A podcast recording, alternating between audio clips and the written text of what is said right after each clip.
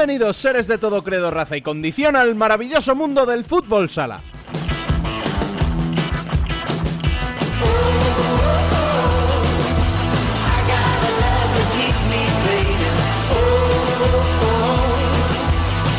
Ya está aquí la ansiada Final Four de la UEFA Futsal Champions League que se aplazó hace tiempo por la pandemia. Cambió de sede y de mes, pasando de Minsk a Barcelona y de abril a octubre. Allí se enfrentarán a partir del viernes los cuatro mejores equipos de la competición por el cetro europeo. Y por ello, Dani vendrá con un invitado de excepción. Pero es que además se disputó la primera jornada de la ahora llamada Primera División Real Federación Española de Fútbol, por lo que tenemos muchos frentes que analizar, sin olvidarnos, por supuesto, del futsal femenino e internacional. Abrochaos los cinturones porque vienen curvas.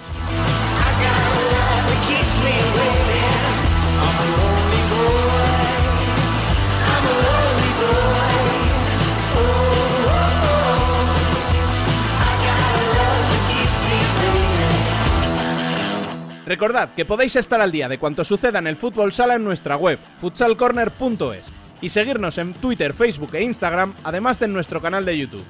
Podéis enviarnos vuestras sugerencias por correo electrónico a futsalcorner.futsalcorner.es o por WhatsApp al 620 838407.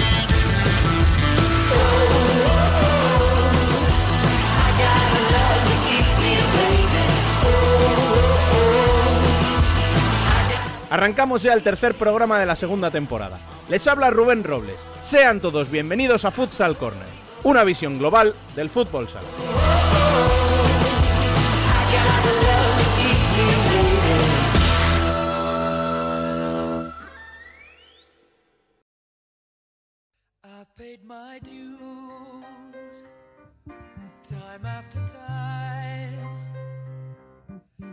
Done my sentence, but committed no crime.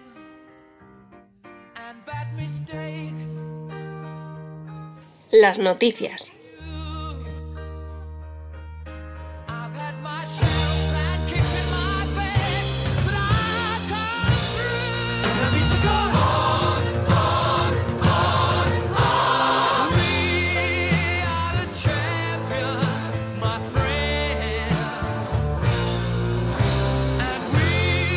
Como decíamos en la introducción, las semifinales de la Champions se disputarán el próximo 9 de octubre y podremos seguirlas en España por Gol Televisión. A las 4 de la tarde se enfrentará el Pozo al Tiumen de Tafi, mientras que a las 9 lo hará el anfitrión Barça ante el Partido Comunista de Raúl Gómez Ilín.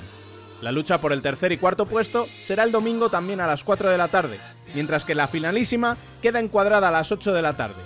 Recordemos que para los equipos españoles el título tiene doble premio, ya que ser campeones les permitiría participar en la próxima edición. En caso de no conseguirlo ninguno de los dos, sería Valdepeñas quien acompaña a Inter en la edición 2021. curtain calls. You brought me fame and fortune and everything that goes with it. I thank you. y arrancó la competición doméstica con no pocas sorpresas y más polémicas aún. En lo deportivo, la más llamativa fue la victoria de Peñíscola en el Palau por 3 a 4. Pero tampoco se queda atrás el 5 a 2 de Burela Jimbi Cartagena o el 3 a 6 de Industrias en Tudela. Levante ganó en casa 2-0 a Xota y Oparrulo empató a 2 ante Fútbol Emotion Zaragoza. En Murcia vivimos un espectacular empate a 6 entre El Pozo y Valdepeñas, mientras que el primer líder es, por diferencia de goles, Palma Futsal, que venció 1-5 en su visita a la UMA. Se aplazaron por positivos en COVID durante la semana tanto el Betis Córdoba como el Jaén Inter.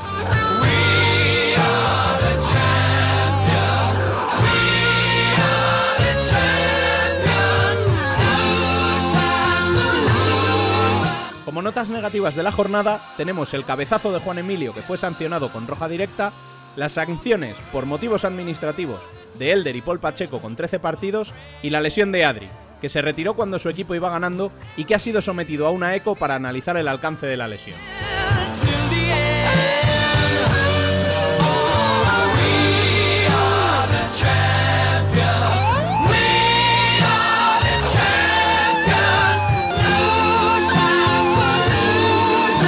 Y como hay mucho de qué hablar y muchos invitados que se van a pasar por aquí hoy, vamos a dar sin más dilación la bienvenida a Dani López, que está por aquí ya con el azucarillo y con el mejor jugador del mundo del año pasado.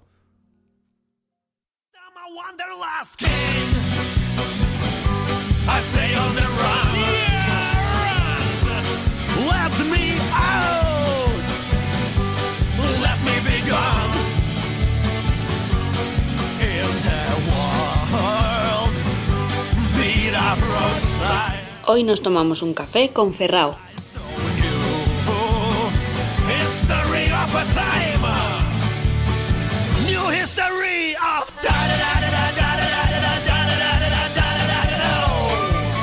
Bueno, pues está con nosotros el nada menos que proclamado por todos mejor jugador del mundo en la actualidad, Carlos Wagner, Gularte, Fillo, o sea, Ferrao. Bienvenido, muy buenas.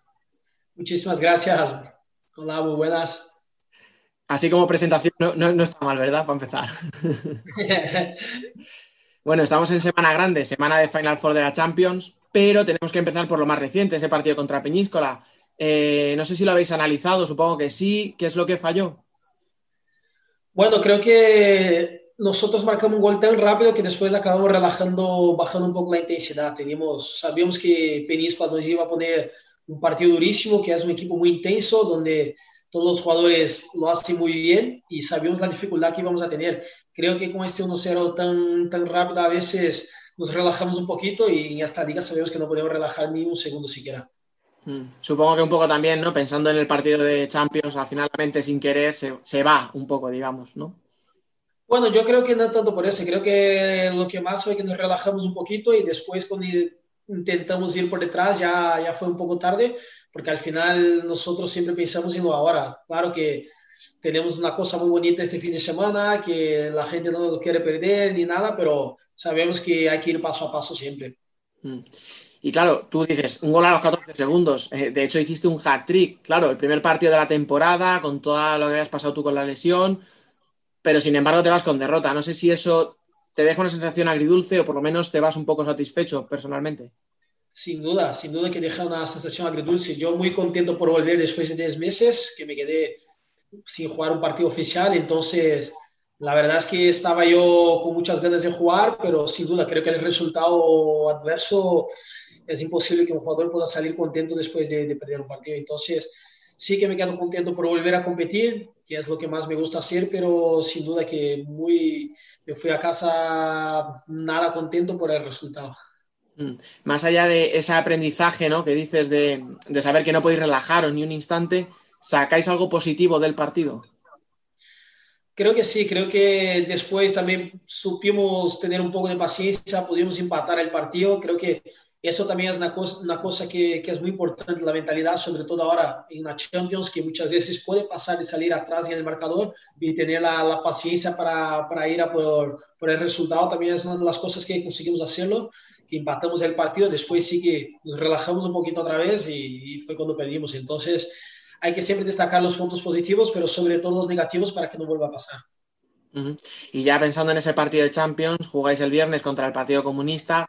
Eh, mucha gente, yo incluido, pensamos que el gran favorito sale del que gane eh, vuestro encuentro, o sea, el partido entre Barça. No sé si vosotros también percibís ese favoritismo. Sé que me vas a decir que no, que los cuatro, pero no sé si percibes un poco en el ambiente esa sensación también.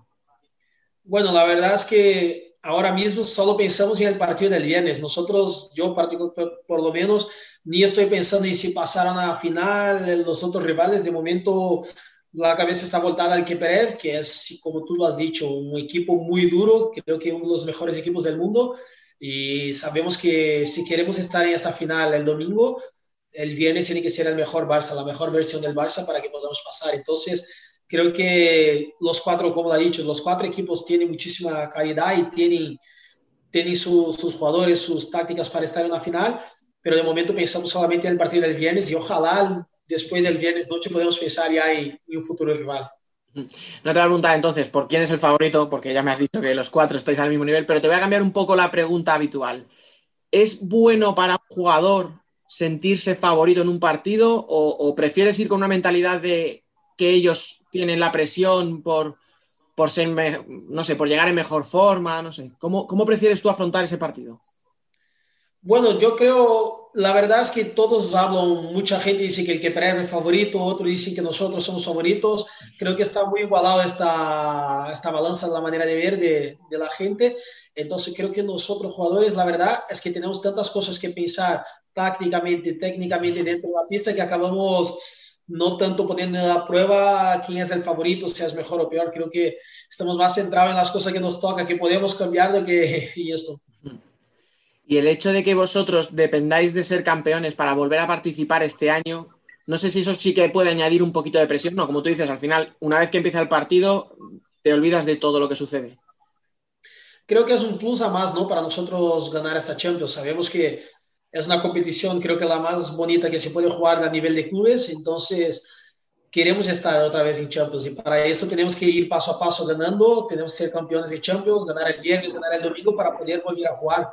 Pero es verdad que, que eso también nos motiva porque sabemos que si caímos en Champions y no, no, ganaremos, no ganamos, no jugaremos la siguiente. Entonces también nos mete un poquito de presión, pero creo que es una presión buena. Y bueno, a vuestro rival sí que le hemos podido seguir porque en agosto la Superliga rusa se jugaron los playoffs al mejor de cinco, o sea que al no haber mucha competición aprovechamos un poquito los que no solemos seguir la liga y hemos visto bastante al Partido Comunista. No sé si tú le pudiste ver, si has seguido las, las semifinales, la final, ¿qué te parece como rival? Bueno, es un excelente rival, sí, yo lo he seguido, ya lo seguía incluso antes de, de esto, porque yo antes del Barça estuve en la Liga Rusa, entonces muchas veces estoy viendo los partidos de ahí y es un rival muy, muy intenso, nos va a poner muy difícil, tiene jugadores excelentes, jugadores a nivel individual y como equipo ya se lo nota como, como jugado los últimos partidos, que es un equipo muy, muy compensado, donde están muy juntos siempre y, nos pondrán muy difícil, sin ninguna duda. No sé si hay algún rival especial que, que os haya dicho Andreu ya, oye, fijaros, porque todos conocemos a Lina, Raúl Gómez, pero luego hay jugadores Niasov, Asadov, que tienen mucha calidad. No sé si, si a ti te han, te han dicho cómo atacar a tu cierre o el que previsiblemente te defienda. Bueno, nosotros como jugadores particularmente ya vamos mentalizando los confrontos. Por ejemplo, yo, ellos tienen tres, cuatro cierres, ya conozco a casi todos que, que jugaré en contra, entonces más o menos ya va intentando mentalizar cómo le gusta anticipar, cómo le gusta defender para intentar sacar la mayor ventaja que, que se puede en un partido. Particularmente hay muchos jugadores que yo lo conozco de cuando yo jugaba ahí, Asadov, por ejemplo, algunos que, que eran chavales en su momento y que ahora ya están a un nivel espectacular, que también vamos acompañando para, para que quede, que sea un, que podemos defender de la mejor manera posible un partido que no nos pide sorpresa, que vamos ahí nos adaptando a las piernas, a todo, para, para, intentar sacar rendimiento de eso también. Uh -huh. Mencionabas eso, tu paso por, por, Rusia, recordemos que tú llegas a Europa, digamos, a Tiumen, estás tres años, si no recuerdo mal, ¿verdad? Antes de venir a Barça. Tres años y medio. Tres y medio. ¿Cómo, cómo lo recuerdas aquella etapa? Yo siempre hablo con toda la gente que me pregunta, creo que es una de las etapas más importantes de mi carrera. Yo salí de Brasil muy joven, con 19 años, y ir a una liga rusa donde ahí la intensidad, en el momento que fui yo, tenía muchísimos extranjeros, la liga era a un nivel espectacular.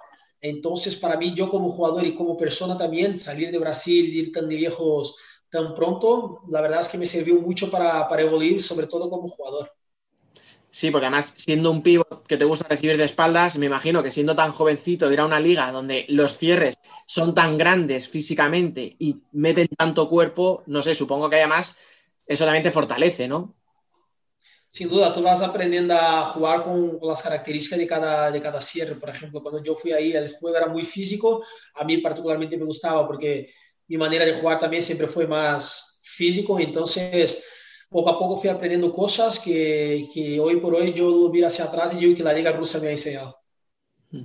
Y ya para cerrar la parte de Tiumen, eh, está en el otro lado del cuadro contra el Pozo, sin hablar de favorito ni nada, pero ¿te gustaría enfrentarte con ellos en caso de que pudierais pasar?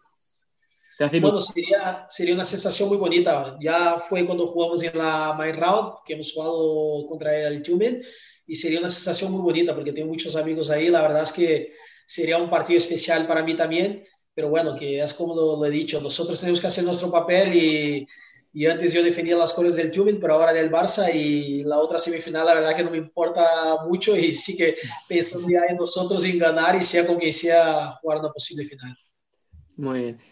Ahora, en vez de mirar un poquito hacia adelante, vamos a echar un poquito la vista hacia atrás. El pasado mes de abril, cuando se tendría que haber jugado la, la Champions, tú no hubieras podido participar por tu lesión. Sin embargo, bueno, por, por, la pandemia, por todo lo que sabemos, se aplazó, obviando toda la parte negativa, por supuesto, de una pandemia, de todo lo que ha pasado malo. Pero claro, a ti en el aspecto deportivo te vino bien ese aplazamiento. ¿Cómo viviste esos días en los que parecía que se podía suspender?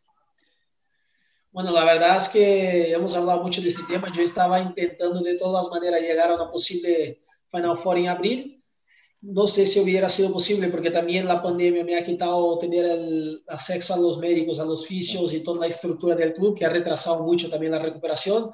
Pero bueno, eso nadie sabrá si, si podría jugar o no. Pero bueno, ahora como, como si fue traspasado hasta ahora, para ahora, la verdad es que para mí yo muy contento. Ahora sí que podré jugar, no tengo dudas. Y es como lo he dicho, creo que a nivel de clubes es la mejor competición que se puede jugar. Entonces, para un jugador poder jugar una Final Four, sobre todo que es una final de, de Champions, semifinal y final, es una sensación única y yo dejaré todo en la pista simplemente porque la temporada pasada no pude jugar una semifinal por sanción y ahora las ganas que tengo yo de jugar esa semifinal son muy grandes. Yo si fuera el portero del Partido Comunista estaría preocupado ahora mismo. Y ya, hablando de eso, de ese aplazamiento, además se cambia la sede, eh, jugáis en el Palau, es verdad que no va a haber público, pero bueno, tenéis una pista que conocéis mejor que nadie, supongo que también eso es un factor a favor. Sin duda, es lo que he comentado también con, con, la gente que pregunta, diciendo, sí que no tendremos público, porque el Palau, los Drax, los culés son nuestro sexto jugador, siempre nos apoyan, nos tiran para adelante y esto es un factor negativo que perderemos.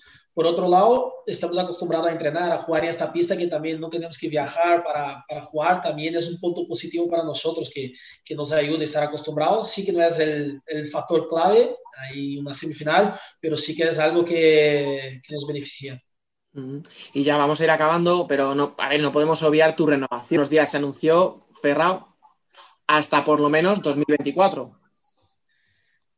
La verdad es que sí, yo muy contento con, con poder renovar con, con, esta camiseta. En 2024 haré 10 años con, con este escudo, defendiendo este escudo y para cualquier jugador creo que ni mis mejores sueños me, me imaginaba tanto tiempo aquí en un club como el Barça, entonces yo me considero un privilegiado de, de estar aquí tanto tiempo.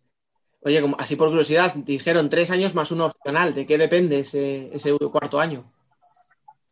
Bueno, depende tanto de mí como del club. Son algunas cosas que tenemos ahí y ya veremos si, si se cumplirá o no. Vale, vale, vale, no lo que vas a decir. Para acabar eso, eh, hablando de la renovación, eh, cuando llegues tendrán 33, 34, depende de, de ese año con lo que es tu juego, con ese cuerpo que estará machacado a golpes de tanto defensa, etcétera. No sé si, si has pensado en el futuro o, es, o está demasiado lejos. ¿Qué, qué harás después? Nah, yo, yo tengo algunas cosas en mente, pero creo que ainda me queda bastante fútbol sala. Hoy por hoy la gente, nosotros como deportistas, cambió un poco de que era en el pasado, nos cuidamos mucho más, entonces creo que con 33 todavía podré, podré molestar a los cierres un poquito más. Entonces, tengo algunas cosas pensadas, pero de momento dejo y estándar para, para, que después pueda, pueda seguir. Ya la última, ahora sí que sí. Eh, complétame esta frase. ¿Ferrao se va contento de la Champions? Sí.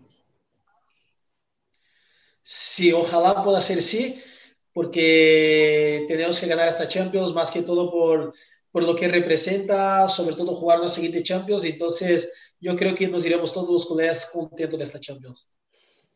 Pues nada, muchísimas gracias, ya no tenemos más tiempo, solo quería desearte mucha suerte para el partido del viernes, sabemos que va a ser un partido duro, así que mucho ánimo y ojalá podáis estar luchando el domingo por el, por el título.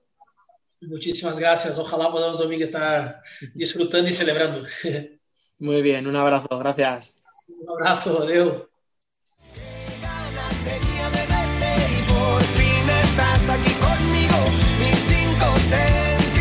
Sentidos están de fiesta. Oye, qué ganas tenía de verte y por fin estoy aquí contigo. Mis cinco sentidos en una fiesta están. El debate.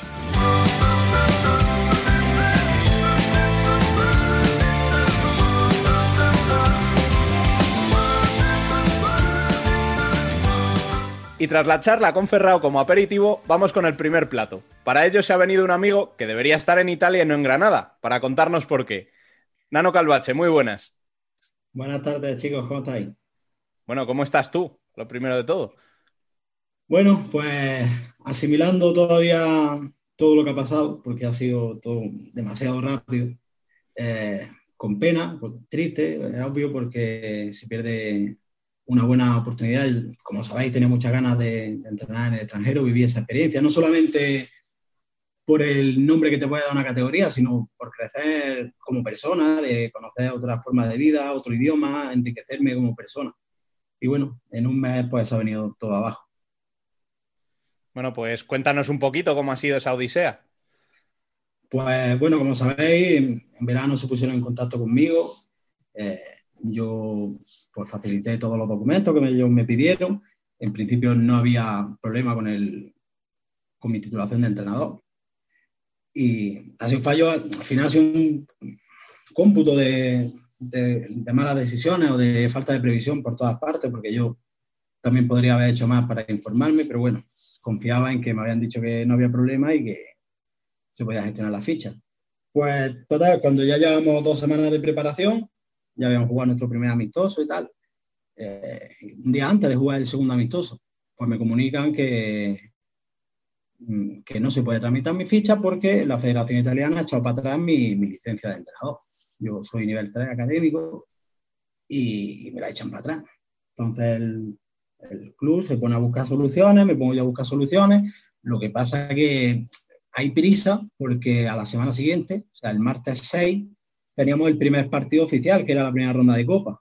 Entonces urgía eh, tramitar la licencia del entrenador para, para tenerla para ese partido. Yo lo, lo veo lógico por parte de ellos porque no sé, seguramente yo en su lugar lo hubiera hecho lo, lo mismo.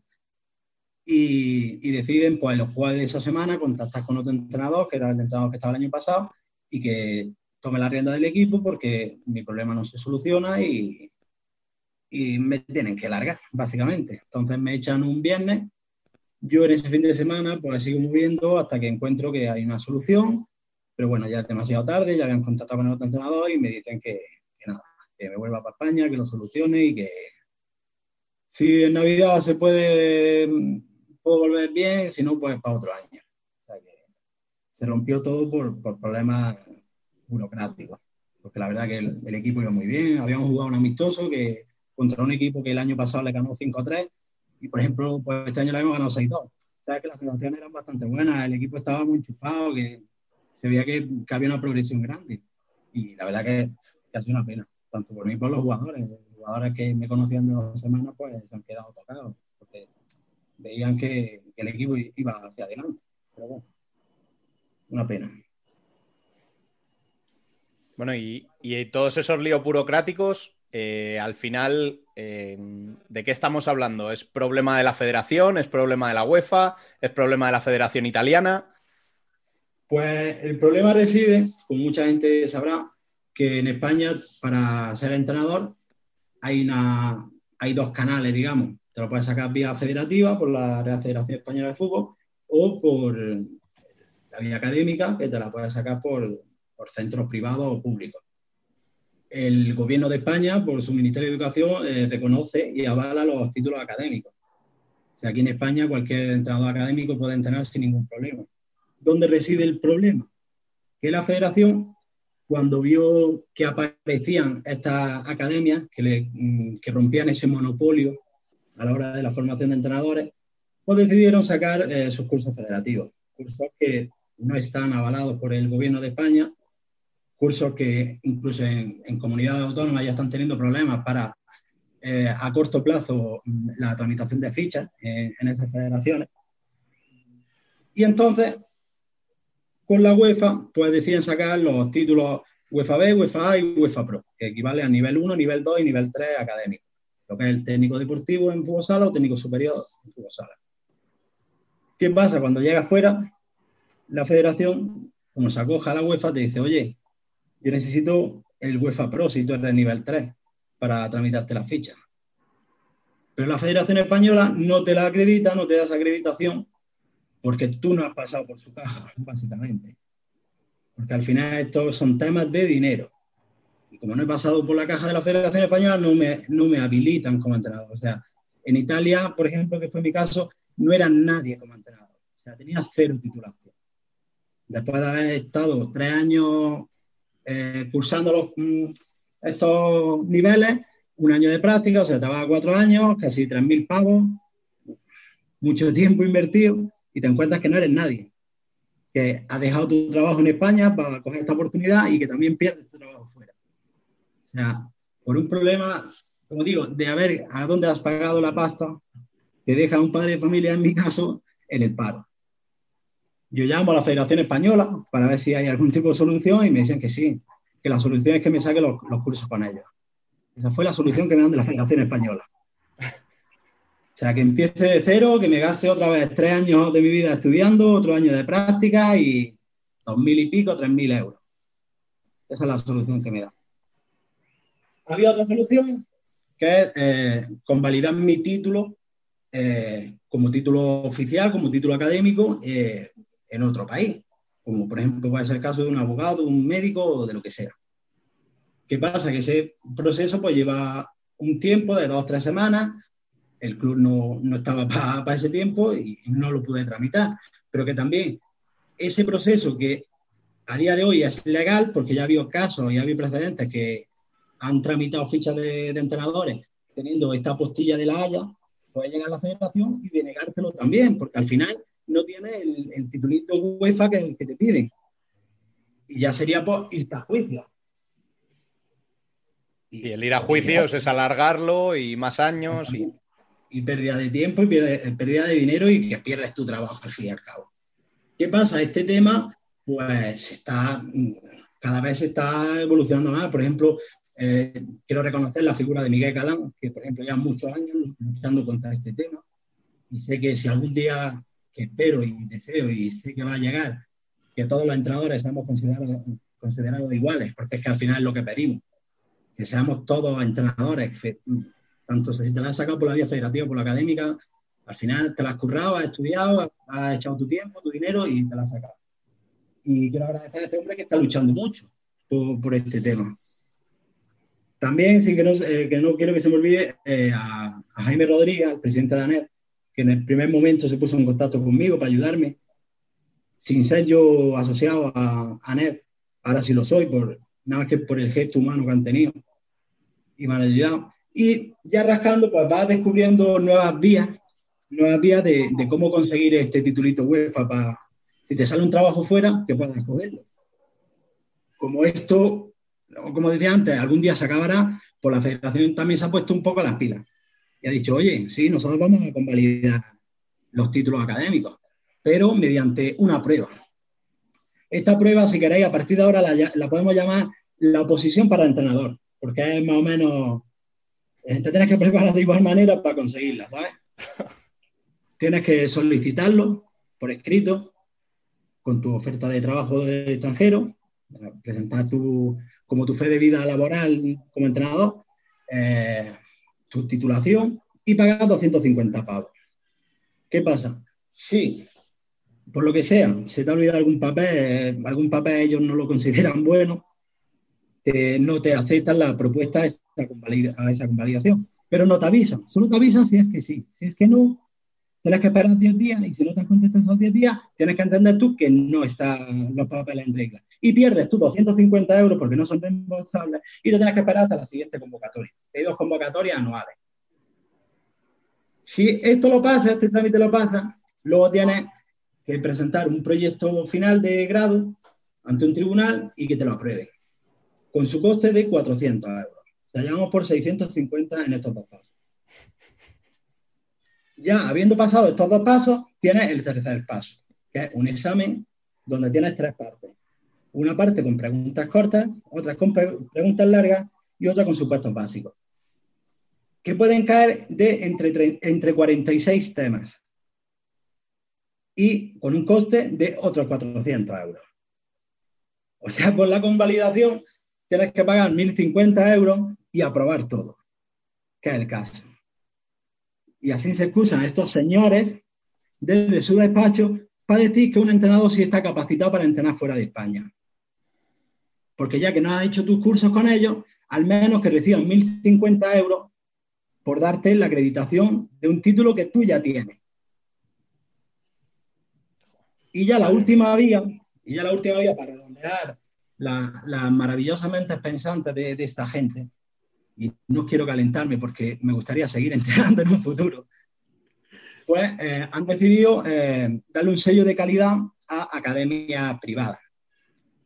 Donde si uno cursa el- mm, los niveles, pues la, federación te acredita como que sí, que, has pasado sus medidas, su, su control de calidad y que eres apto para, para tu papelito con el timbre de UEFA y de la Federación Española. Pero ¿qué pasa? Pues estas academias tienen que pagar por tener ese sello. La federación te pone el profesorado, te indica el precio que le tienes que pagar a ese profesorado. Y el sello tiene duración según la tarifa que cojas, igual que Netflix, que tiene tres, cuatro tarifas, pues esto igual. Según el sello de calidad que elijas, pues tiene más, o más- eh, menor o mayor duración en el tiempo esto. ¿Qué pasa? Que esto al final se te monta en un montante que, que un alumno va a decir, hostia, ¿cómo me voy a meter en esta academia que me están pidiendo por poner un precio 1.800 euros si en el otro lado me están pidiendo 800?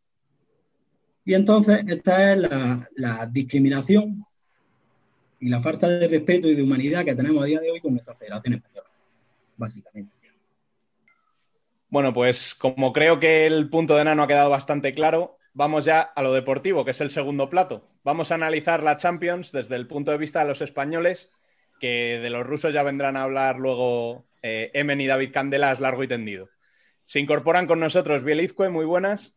Muy buenas, ¿cómo va?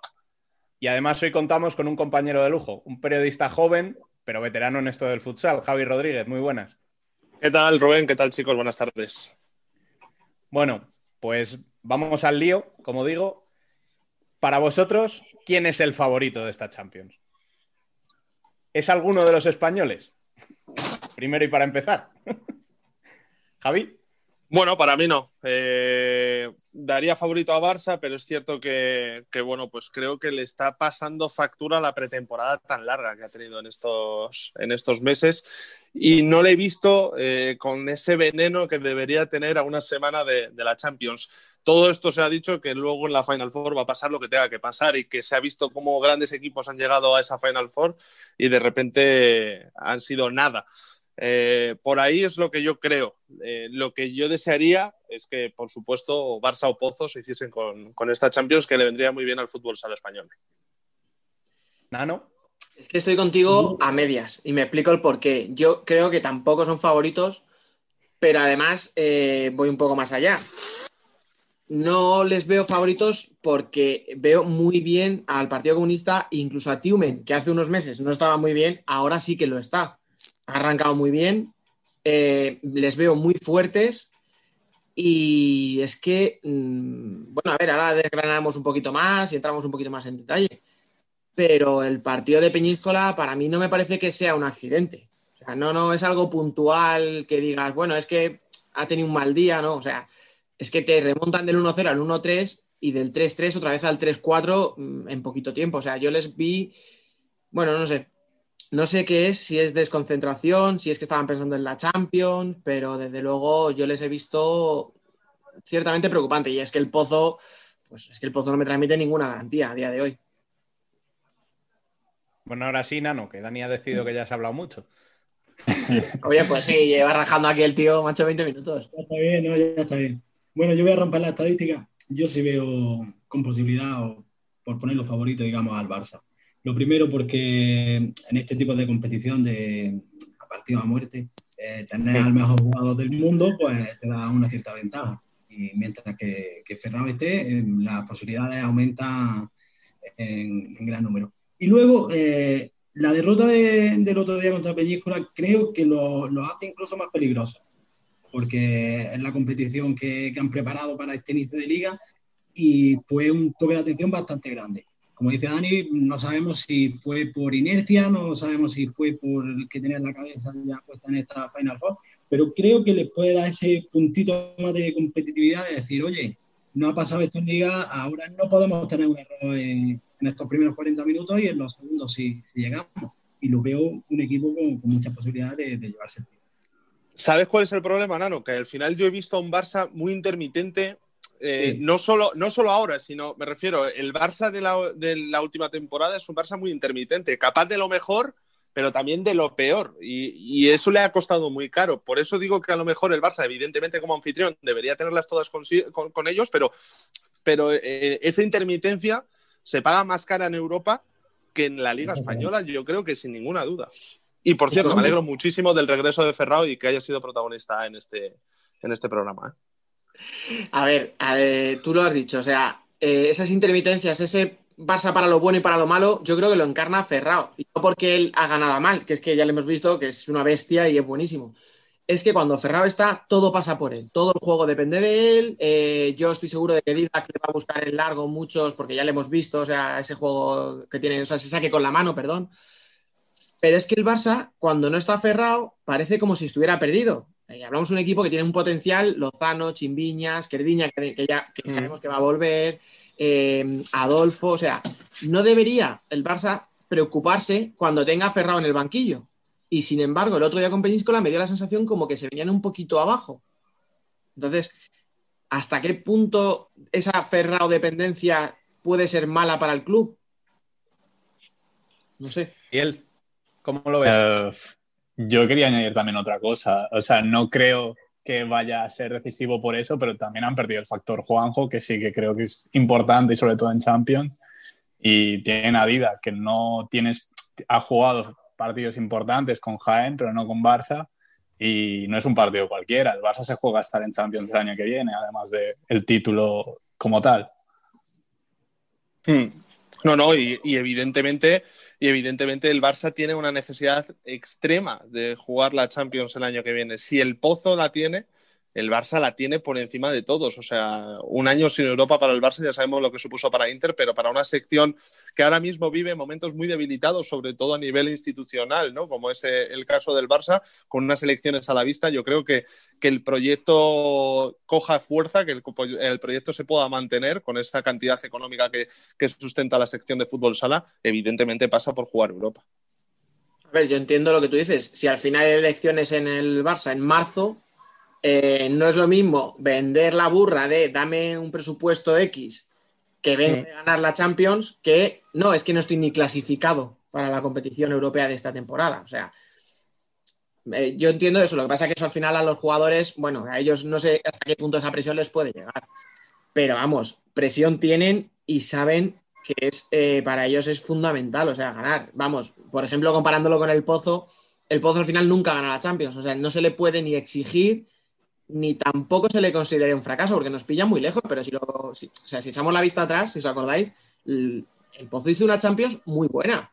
O sea, estaba en el de la muerte y el Pozo, para él, llegar a la Final Four ya podría ser un éxito. Lo que pasa que, bueno, luego el resto de la temporada ha sido muy mala, eh, etcétera, etcétera. Entonces, nos parece que ahora cualquier cosa que no sea la final va a ser un desastre, pero en realidad la campaña de Pozo solo en Champions ya ha sido buena, llegando hasta aquí. O sea, que ellos no van a tener esa presión o esa obligación. Pero como tú dices, eso está olvidado, Dani. Al final eh, ha pasado tanto tiempo, es que estamos hablando de que esa fase de clasificación casi va a rozar el año, si no me falla la Sí. memoria. Eh, Sí, sí. Siempre. Más, a- más allá de eso, eh, el Pozo ahora sí que está inmerso eh, en un problema eh, gordo, me refiero en cuanto a lo deportivo, ¿no? Ha visto cómo otras plantillas han reforzado muy bien en la Liga Española, que posiblemente tenga muy difícil seguir en el, en el podio de, los mejores en España. Y ahora necesita eh, pues tirar de, tirar de esa historia. ¿no? Eh, yo creo que el Pozo es el más peligroso de los cuatro, fíjate lo que te digo, solo por el hecho de que nadie le considera un favorito para ganar esta Champions. Yo lo que decías tú, Biel, Juanjo, si le va a echar de menos el Barça, yo lo comentaba, es que fíjate si es importante, Juanjo, que le va a echar de menos el Barça y le va a echar de menos el Pozo. O sea, Sí, sí, sí. es que hay un solo jugador que es clave o sea, y le van a echar de menos en dos equipos. claro, mmm, si decimos que no es el mismo Didac que Juanjo, pues ¿qué queréis que os diga si la comparación es Juanjo Espíndola? Por lo menos para mí. Ya, pero Espíndola jugó, la, o sea, fue el portero que clasificó al Pozo para esta Final Four. O sea, si lo miras así también, o sea que Ah, Que le clasificó él. el portero con el que el Pozo se clasificó para esta Final Four. Eso sí.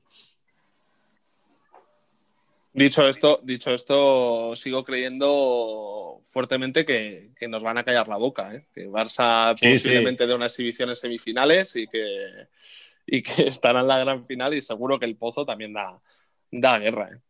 Pero yo en ese sentido creo que es más probable que el Pozo nos calle la boca, porque tienen ese, esa situación cómoda de que ya todo el mundo les da por muertos, eso que tanto les gusta, y nadie espera nada. O sea, es- damos por hecho que les va a eliminar Tiumen, y a lo mejor ese factor de vamos a callarle la boca, mm, tampoco nos jugamos, o sea, que sí se juegan, no jugar el año que viene en Champions, así como habían vendido este año, el hecho de sí jugarla, eh, pero a lo mejor ese perfil de no ser el favorito sí les va bien. Sí, y a esto sí le va a gustar ese papel, como tú dices, Sí, de sí, por muertos, de nadie cuenta con nosotros, cállenle en la boca, sí, sí, o sea, él va a estar en ese papel encantado. Esa charla previa tiene que estar chula. ¿Qué va a pasar, Nano, tú como entrenador? ¿Qué va a decir en el primer tiempo muerto contra Tiumen?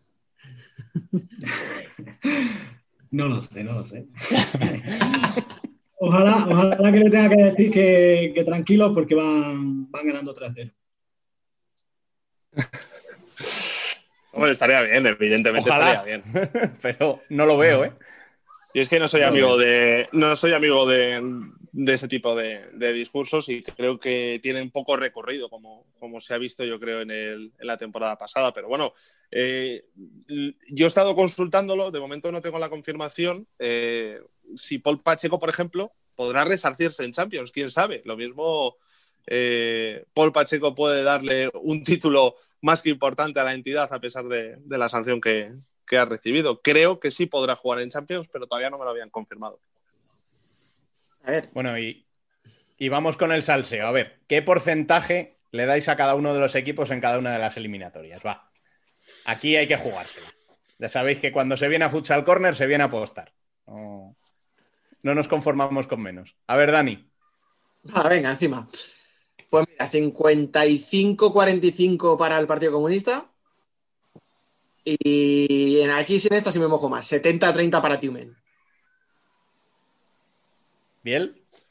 Yo diría 65-35 para Partido Comunista y 75-25 para Tiumen. ¿Nano? Yo voy a dejar a Nano. Yo sigo con mi apuesta eh, al Barça 90-10. ¡Venga! ¡Hola! Ah, venga, corta, anda, vámonos a casa. Desde aquí, desde aquí se ve el póster que tiene Nano en su cuarto de Plaza. y ¿Te estás opositando para ser el segundo entrenador o qué? De aquí a cuatro o cinco años lo consigo. Al paso que va la federación. Y, y para el pozo. eh, ah, venga, 40 para el pozo. 40-60 lo dejo. A ver. 40-60. Yo me, me uno al barco 40-60 del Pozo y al Barça le voy a dar un 70-30 para el Barça. Bueno, bien, bien. Parece, parecen unos porcentajes bastante, bastante adecuados. Ahora vendrá este David formato- Candelas y, y Espera, nos espera, destrozará espera. a todos. Claro, o sea, has dicho, me parecen unos porcentajes con un tío que ha dado un 90 al Barça. Bastante Bueno, adecuados en general. Hombre, a- alguno hay que, que se sale un poco Pero escúchame, de o lo, sea, que, tú- de lo que pensábamos en un principio, pero imagínate. Deberías empezar a respetar a la gente que invitas, ¿eh, Dani? Deberías empezar a respetarlo. No, pero si gana no le quiero con locura, por eso lo hago. Ya, ya, pero para que se replantee su vida. Apuesta segura. Yo, yo he apostado desde un principio por el Barça y voy a muerte. Eso No, pero escucha, si además esto tiene una cosa, que si luego el Barça gana 5-0, me puedes restregar por la cara perfectamente. El 90, Ya he dicho. Ahí hay un 90% de posibilidades de que eso ocurra también. Además, yo he puesto como favorito. me parece bajo ese porcentaje, fíjate lo que te digo. Pero vamos, no, no, no me voy a meter en los rusos, pero cuidadito con el Niyasov, cuidado con Asadov, cuidado con Raúl, con Link, que les conoce. Cuidado con esos cierres ahí, que son unos bichos de cuidado, que miden dos metros todos y tienen unas espaldas que parecen camiones. Que Sí, muy bueno, pero no lo va a tener nada fácil, ¿eh? ya hablando en serio. si no, eh, no es solo el que tengan cuidado con los otros, y más bien tienen que tener cuidado con ellos mismos. Sí, aparte el eso. Barça eh, ha tenido muchos Sí, porque a errores. eh, es- o sea, no es. eh, errores no forzados. eh, ya se vio. Es que los equipos españoles están en una pretemporada. Ahora mismo están en una pretemporada que aún se juegan puntos. Porque con la pretemporada que han tenido y no tienen el rodaje que sí tienen los rusos, eh, el partido de Inter de pretemporada del Barça gana Inter, sí, pero la mitad de goles vienen de errores o en salida de portero o en salida de balón. Y, el otro día contra Peñíscola un poco de lo mismo y el Pozo sobre todo más. O sea, la cantidad de fallos garrafales en defensa del Pozo, hubo una buena sangría y de ahí los seis goles de Valdepeñas. Mm. ¿Sabéis a qué me recuerda esto? A, a 2016 y una fase de preparación para un mundial corta en la que selecciones como, en este caso, Argentina, llegaban rodados, los rusos también llegaban mejor a, la, cita mundialista. Y llegas, sí, llegas con la, sí, llegas con la bandera de favorito al torneo, porque evidentemente son dos equipos a tener en cuenta, pero eh, sin olvidarnos que allá en el este se está jugando al fútbol sala desde hace más tiempo, a un nivel competitivo mucho más alto y que va a ser una, yo creo que eso lo puede decir perfectamente Nano, que sabe mucho más de intensidad eh, en la participación de dos equipos cuando están compitiendo. Creo que eso se puede notar, entonces me recuerda mucho esa fase, ¿no? El, llegar tarde a, una competición oficial y, e insisto, yo creo que aquí en España por mala fortuna, porque al final eh, todo lo que está pasando alrededor del fútbol sala no deja ajeno a nadie y evidentemente tampoco a los clubes. Y además estás compitiendo en, fase final, que no es lo mismo estás compitiendo como aquí en la primera jornada de liga que jugando eh, jugándote el playoff de liga. Que ese No, claro, eso- tal, Eso es llegar al avión, que te abran la puerta y que te empujen directamente. Y, a ver si, te- si has aprendido bien la instrucción para abrir el paracaídas. Es que pensar que, que- que estos dos equipos, bueno, Tiumen se quedó en semifinales, pero es que vienen de jugar, uno habrá jugado seis o siete partidos, por lo menos, el otro habrá jugado 10 partidos oficiales de playoff en agosto y ahora en septiembre llevan ya seis jornadas de liga. O sea, es que estos tíos, si son mejores físicamente, si vienen mucho más rodados y encima eh, ellos están acostumbrados a jugar 50 minutos, o sea, le pueden meter más intensidad porque el partido para ellos es más corto, Claro, luego no pueden callar la boca, porque al final es verdad que es un partido y si tiene el día inspirado Ferrao o lo tiene Paradinsky, no tenemos nada más que decir. Pero si, a- si pensamos con la lógica, la lógica es que por, en- por lo menos físicamente les van a pasar por encima. te estás aferrando al 10%, ¿eh? Qué mala gente. Bueno, vamos a coger el DeLorean hasta el día 12, ¿vale? Ha acabado la competición, ha ganado uno de los rusos, lo que, lo que clasifica Valdepeñas para la Champions del año que viene. ¿Hasta dónde les veis llegando? Hasta donde ellos quieran. Para mí, Valdepeñas tiene un plantel capaz de llegar eh, con la suficiente holgura para, para intentar plantar cara a cualquier equipo. Sea, si hablamos de esa intensidad, yo creo que eso es lo que muestra Valdepeñas, pero encima con muchísimo criterio, para mí dirigidos por uno de los mejores entrenadores de, de nuestra liga y, sobre todo lo tiene todo, ¿no? Tiene la explosividad de un equipo con mucho joven, pero sobre todo la tranquilidad para jugar con jugadores veteranos que saben lo que necesita el partido en cada momento. O sea, yo creo que Valdepeñas sabría defender muy bien la bandera española en, en competición europea.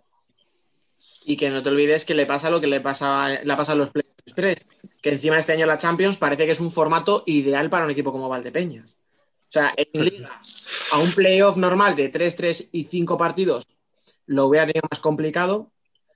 Para empezar, porque en semifinales le habría tocado probablemente Barça. Y, y mira, aprovechó la oportunidad y estuvo a un gol de, de ser campeón de liga. Pero es que ahora el formato de la Champions, otra vez a un equipo como Valdepeñas, le- vamos, si llegan, le favorecería muchísimo. Escucha, y si tiene la suerte de, de que pueda haber público y el Virgen de la Cabeza tiene Bueno. su factor clave, eh, Valdepeñas tiene una competición hecha como anillo al dedo. Sí, sí. Y ya no solo, no solo en casa, es que esta gente ya sabemos cómo son y se te plantan 500 en Rusia. O sea, Se cogen al autobús para el mate y todos. el, el- el factor, el factor público es que ya sería, vamos, darle un 90-10 como al Barça. Piel, ¿tú cómo lo ves? Sí, sí, sobre todo lo que ha dicho Dani. En plan, el factor, o sea, el hecho de que este año hayan cambiado la normativa y el formato, eh, les salen súper beneficiados. No es lo mismo que un gigante como Inter, Barça o incluso el Pozo eh, tengan esa facilidad o que les va mejor ese, ese formato de diferentes grupos y que van avanzando rondas que jugártela una eliminatoria. Si la prueba la tienes este año, que Barça, igual que decíamos que el Pozo pasó el grupo de la muerte, Barça llegó a la Final Four con mucha tranquilidad. Al final tienes dos grupos sencillitos, tienes una, vamos a decir, suerte de que no te toque un rival muy potente y encima, sabiendo que en tres partidos puedes permitirte incluso un fallo, pues eso a un grande, como tú dices, le da tranquilidad. Pero a un equipo como Valdepeñas, un formato a vida o muerte, yo creo que le viene, vamos, perfecto. Y además lo que, lo que ha dicho Javi, con, ese, con ese entrenador, es que todo es posible. Y si, si tuvieran la suerte de, de que pudiera entrar público, ya es que sería la combinación perfecta para al menos soñar. Bueno, pues vamos ya con la primera jornada de liga que ha empezado este fin de semana. Eh, hablando de lo deportivo, lo extradeportivo, si nos da tiempo, que no me apetece demasiado hablar de ello, la verdad. Eh, ¿Qué os ha gustado más y quién os ha sorprendido de manera favorable? ¿Nano? Pues bueno, yo creo que mm, hubo dos grandes sorpresas para lo que se vaticinaba durante la pretemporada. Una fue la, más clara, la victoria de, de Peñícola en, Barcelona, pero también el debut que, que tuvo Burela.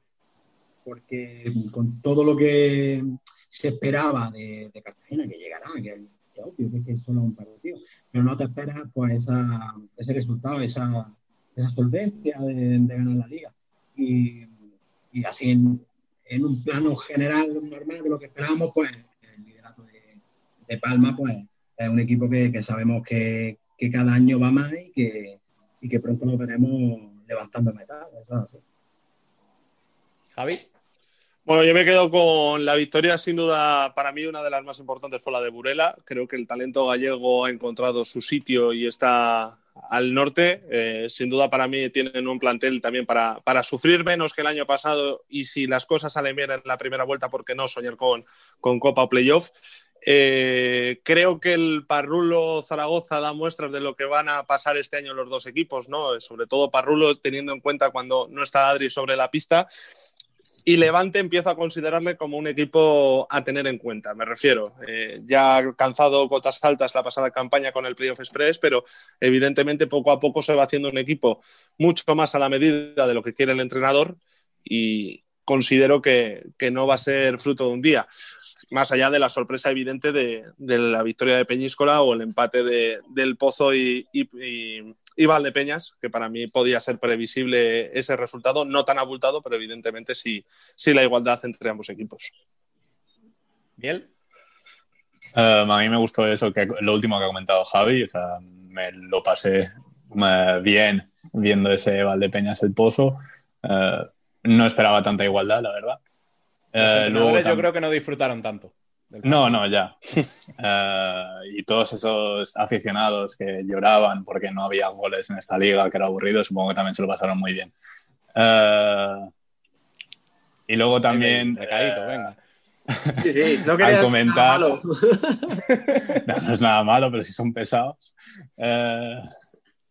al comentar también eso, los dos, dos de los equipos que consideramos favoritos o que nosotros pusimos arriba, que iban a a luchar por estar entre los cuatro primeros, como son Barça y Cartagena, que perdieron con dos de los equipos que nosotros poníamos abajo y que iban a luchar por el descenso o que iban a descender directamente. Eh, sorpresa, cuanto menos. Pero, pero bien, al final tú no puedes decir, no, es que Barça es favorito y ya ha pinchado. O sea, Barça va a estar arriba, Cartagena. Yo no, no, daría no. un dedo o sea, eh, y lo puedo perder, no, va a estar arriba.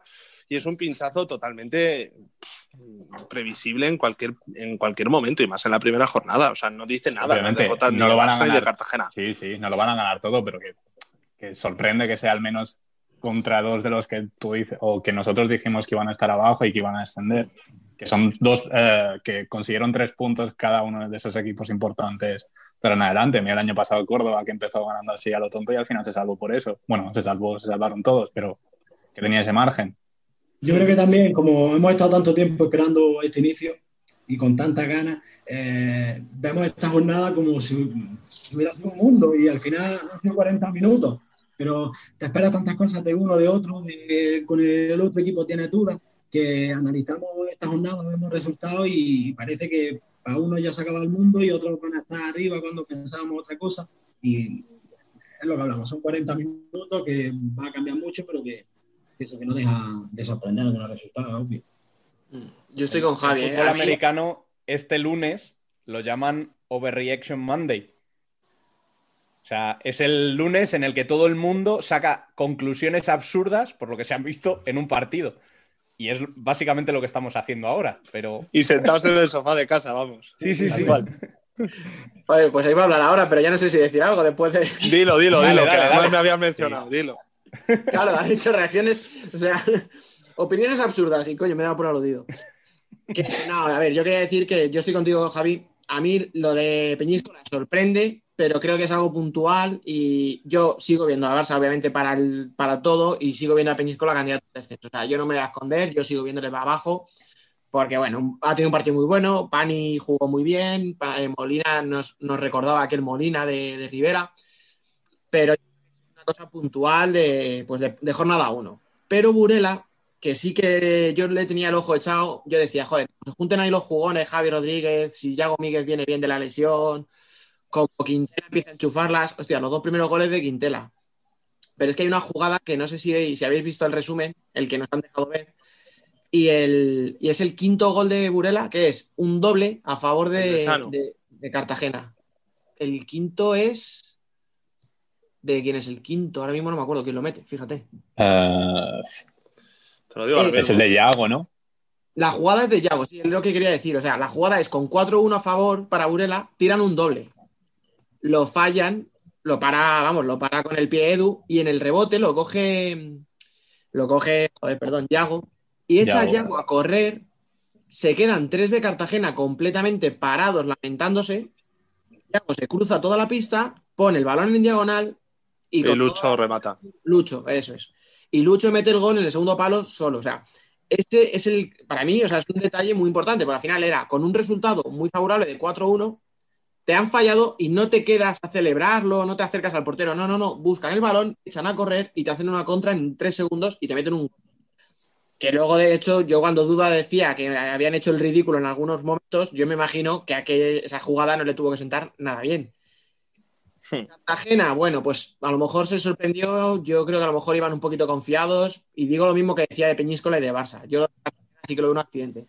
Pero Burela yo sí que lo veo como una declaración, o sea, yo creo que ahí hay equipo para luchar fácil, para no descender, y a poco que se le den bien las cositas y tal, y como va a haber mucho, mucho equipo implicado en pocos puntos y tal, a poco que le sacan bien las cosas, yo le veo peleando ¿eh? por el octavo puesto. Hay mucho talento en, en Burela ahora mismo. Para mí hay muchísimo talento. Evidentemente vienen de un año malísimo en el que, si no es por eh, la decisión que se tomó al final de temporada, posiblemente habrían descendido. Pero, pero Burela para mí tiene un proyecto muy profesional y, evidentemente, han tirado de lo de casa. eh, mucho más Se han barato y, movido muy bien. y- y reclutando, y reclutando muchísima calidad que, que había emigrado de Galicia. No, al final, Burela el año pasado tenía un problema de gol y te han fichado a Quintela, que es un pedazo Ujú. Buenísimo. O sea, si le sumas que Matamoros siempre está y siempre te va a hacer sus golitos, si le metes, como te decía, por bandas a tíos como Javi Rodríguez, como Yago Míguez, que, que, que tiene una calidad para inventar, para filtrar del pase, pues es que creo de verdad que ya os digo, y si encima Pitero, que el chaval eh, el año pasado apenas tenía oportunidades, este año ya, ya ha demostrado sus cositas, pazos. Alex Di, Y, y si encima le subas a Edu, pues ya. Y si Edu, que yo le he criticado mucho, porque no, no nos escondemos, yo le he criticado mucho. Sí, y es que era eso, o sea, no sé si quedó grabado o si fue en, eh, o después del podcast la semana pasada, Quedó atizamos un poco. quedó grabado, sí. Que sí, Pues de, todas que- maneras, de todas maneras, en ningún momento se han planteado el. Veo que en ningún momento se han planteado el cerraros esta, eh, esta broma de podcast, ¿no? Porque digo que al final hay que rajar y por rajar, ponéis a todos a parir y luego van callando la boca uno a uno, acertamos. por lo que veo. Pero escucha, porque Pero yo ya he dejado claro en redes sociales que no tengo ni idea. O sea, viendo mi quiniela, queda claro O sea, que no tengo ni idea. Rubén, tú deberías de bajarte de este grupo. O sea, creo que deberías de bajarte de- del equipo de, de Dani y de Biel porque son dos rajadores Eso te profesionales. decir, y- porque no es tan sinvergüenza como nosotros. Claro, claro, porque, claro. porque yo me dedico a dar paso y no a dar opiniones. No, pero luego Pero, ves pero cada vez que hablo, sube el pan. Déjate. Y Prefiero rajadas que según que otros comentarios, pero bueno. O sea, yo me quedo más con la sonrisilla que tiene ahora mismo Nano que, que con toda vuestra palabrería, porque Nano, Nano sin decirlo está diciendo mucho. Estamos en lo de antes, es un podcast, no, no grabamos. mi, mi cupo de rajada ya, ya, lo, ya lo cubierto. ya, ya, ya me ceba bastante. Nada, escucha, que como, como decía aquel, aquí no vengo a hablar de, de mí mismo, aquí venimos a hablar de los protagonistas, tío. O sea, venga, ¿eh? Vamos a ver. y, y hablando de protagonistas, Dani, espera, que esto Bueno. nos lo hemos saltado. ¿A Industrias os lo creéis? Sí. Mm, Es que no hay sitio para todos. O sea, la tarta de ocho trozos. Claro, o sea, Industrias, Jaén, Rivera, eh, Burela. Ya tiene- te digo cuatro que en teoría van a qué? A un puesto, al octavo. Porque si todo va como parece y no hay nadie que se caiga, son cuatro equipos. Vosotros mantenéis a Jaén, ¿no? Entre los ocho primeros. Por Dani. Yo por Dani Rodríguez. Yo no. Me pasa como con Sota. Yo, si Sota lo entrenara Pepito Pérez, te diría que Sota, con no descender, que se dé con un canto en los dientes. Pero yo, estando de entrenador, no voy a. O sea, nunca descarto a Sota. Mira, no te lo he hecho, pues eso. Cinco para un puesto, a lo mejor. Si no hay nada raro. O sea, si no se nos cae de repente un Cartagena o un Levante. Es que. Sí, pero que sin decir, me refiero. eh, cuando tú hablas de un equipo, no estás hablando de un entrenador, me refiero. eh, vas más allá de eso, ¿no? Eh, yo no dudo de la calidad de Dani Rodríguez porque un tío que ha ganado dos Copas de España, que ha sabido regenerar un proyecto desde abajo para hacerlo campeón y volverlo a levantar para ser campeón, nunca se va a dudar de un entrenador así. Evidentemente, jamás osaría meterme con un tío como, como Imanol Arregui, pero que la realidad es la que es, que posiblemente económicamente otros equipos ahora mismo hayan crecido en recursos, algo que muchas veces se utiliza y escuchamos en esos entrenadores. Eh, se pueden tener años de barbecho. Eh, entonces, eh, quizás eh, podemos ir viendo cómo hay equipos que un año pueden dar ese bajón y ni siquiera colarse entre los ocho primeros, que son candidatos para estar ahí, por supuesto, pero que hay equipos que a lo mejor les han igualado, al menos ahora, como decimos, en la jornada 1. Yo también lo creo. Sí, sí, y yo lo que te digo es que yo por plantilla, Sota y Jaén, les veo pues en una zona intermedia, mm, lejos del descenso, pero sin aspiraciones. O sea, yo les veo, pues, ¿qué te digo? A siete puntos cuando acabe la primera vuelta de, los puestos de Copa. Y ya no solo, ya no solo la, igualdad que se entre plantillas, eh, la, situación, el día a día que, que vivimos hoy, eh, tú piensas que, que ya se han suspendido, cuatro equipos no han jugado. O sea, va a haber muchos parones. Este año las dinámicas, tanto positivas como negativas, mm, en cierta medida pueden desaparecer. Y a lo mejor los equipos compiten cada 15 días o cada 20 días y es un partido nuevo. Sí, pero es que entonces, Nano, entonces Sí, no vamos pero- a dos años de competición. Pero a día de hoy, como, como está la situación, tú Sí, sí, ves- sí. es que puede ser totalmente así, de que esto vaya avanzando lentamente que los equipos no entren en esa dinámica que digan, es que eh, aun jugando con dos jugadores van a ganar el partido porque vienen de engancha a ocho partidos, tal cual. Eso a día de hoy va a desaparecer. Entonces, lo veo como otro punto de, de igualdad más. se- Es que a día de hoy, a, a día de hoy, Inter no sabe si va a jugar el viernes contra el Betis a las ocho y media de la tarde. Eh, Jaén no va a poder jugar su partido de este fin de semana. Entonces, todo eso se va a ir sumando y esto va a ser una rueda que se va a hacer mucho más grande. Lo decía el otro día Antonio, Nino. eh, va a ser una temporada completamente atípica para la que ni siquiera estamos preparados, yo creo que ni para analizarla. Claro, pero es que es eso, o sea, que tú planteas lo que tú dices, Betis Inter, parece que no sé, dependiendo un poco de la cuarentena, de cuántos días lleven, vamos a, ponernos en la situación de que no se juega. Claro, eh, pues porque da la casualidad de que Barça ha perdido, Pozo y Valdepeñas han empatado, pero vamos a ponernos que Palma gana.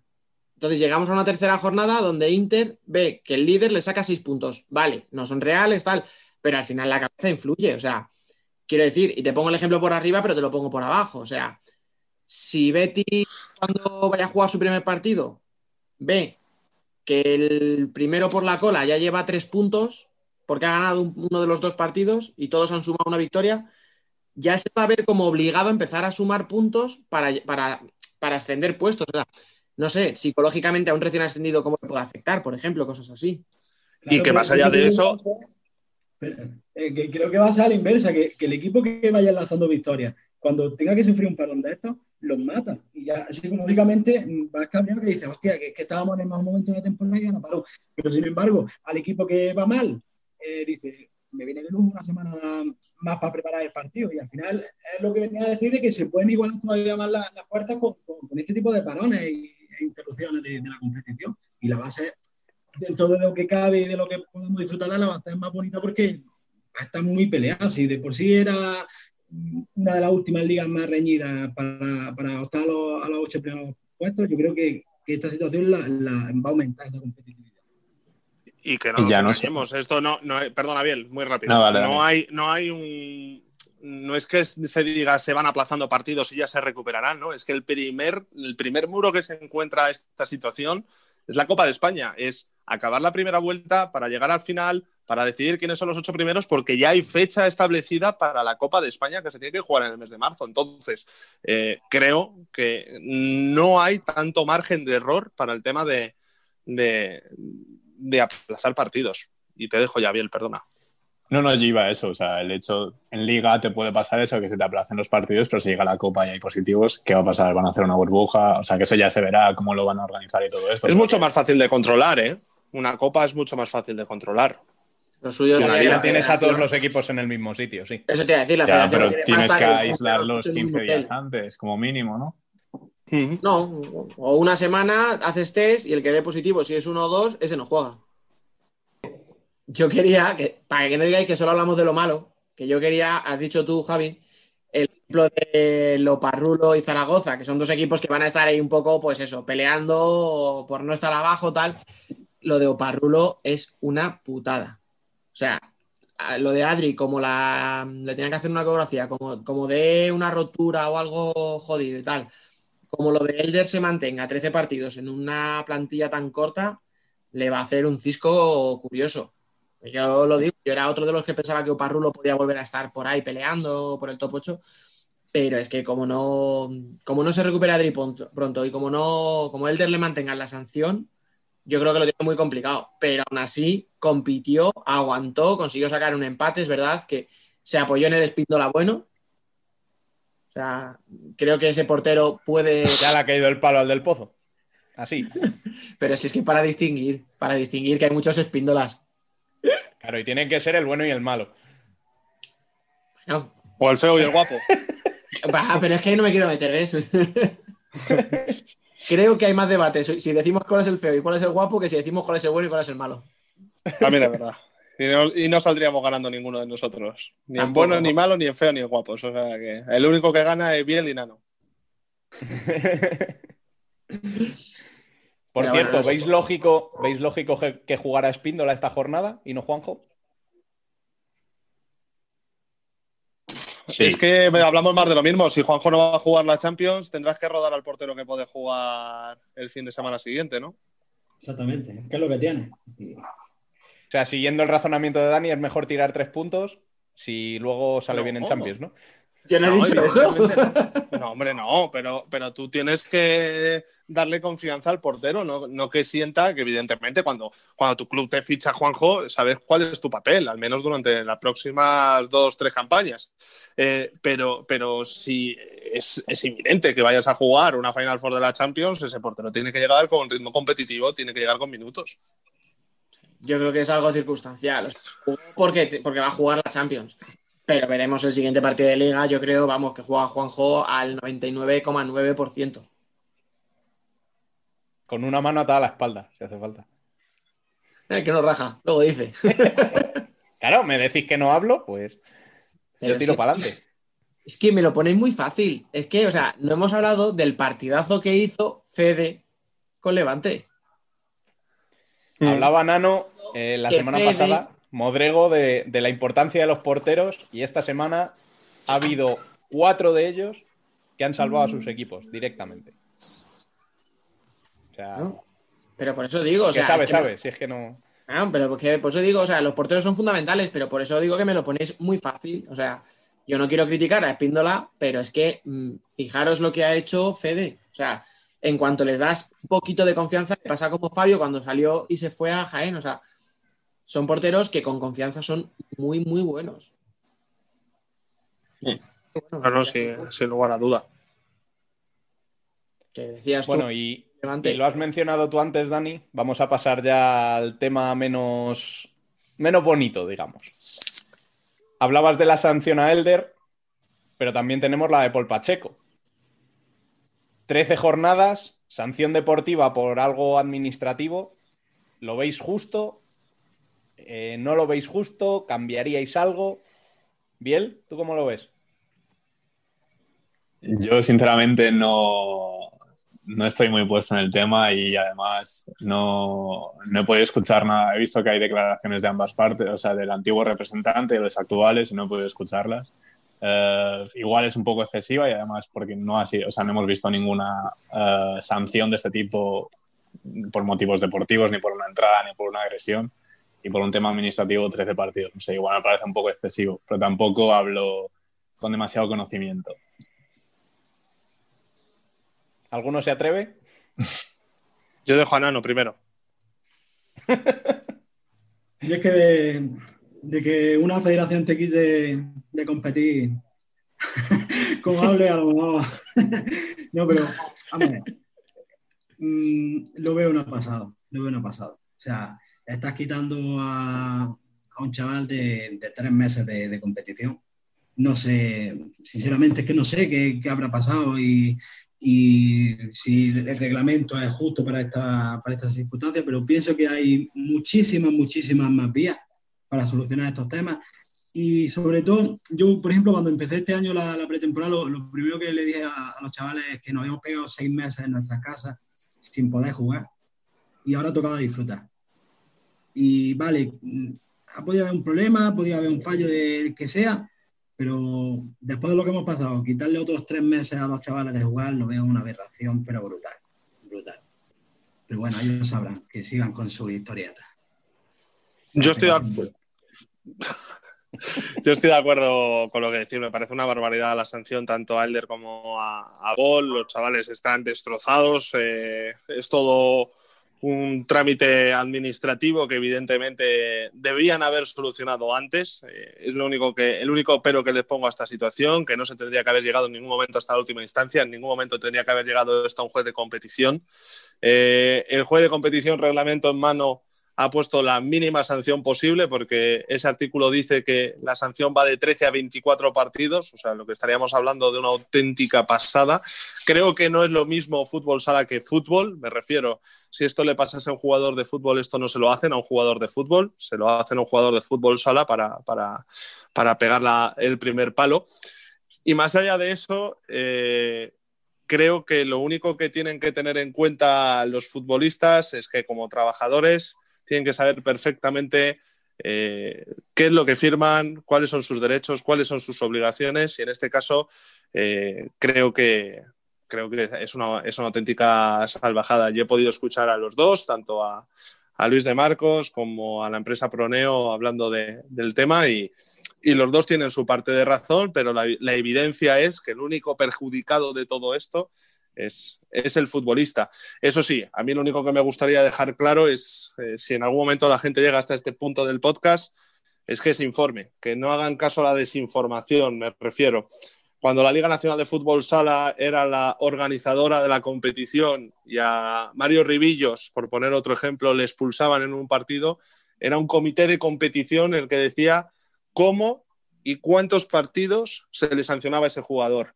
Ahora que la federación organiza la competición, es otro organismo totalmente distinto, que sí está dentro de la federación, puede conocer, eh, tomar café juntos, lo que sea, es otro organismo distinto. Entonces, yo quiero huir completamente de las venganzas, de por qué es el pozo, porque es proneo, porque es... O sea, creo que el análisis va mucho más allá y para ir más allá hay que eh, preguntar a un lado, al otro y exponer las dos versiones. Y evidentemente, dicho esto, vuelvo a repetir, 13 partidos para Paul y para Elder es una auténtica barbaridad y, y no quiero ni imaginar lo que estarán pensando en este momento.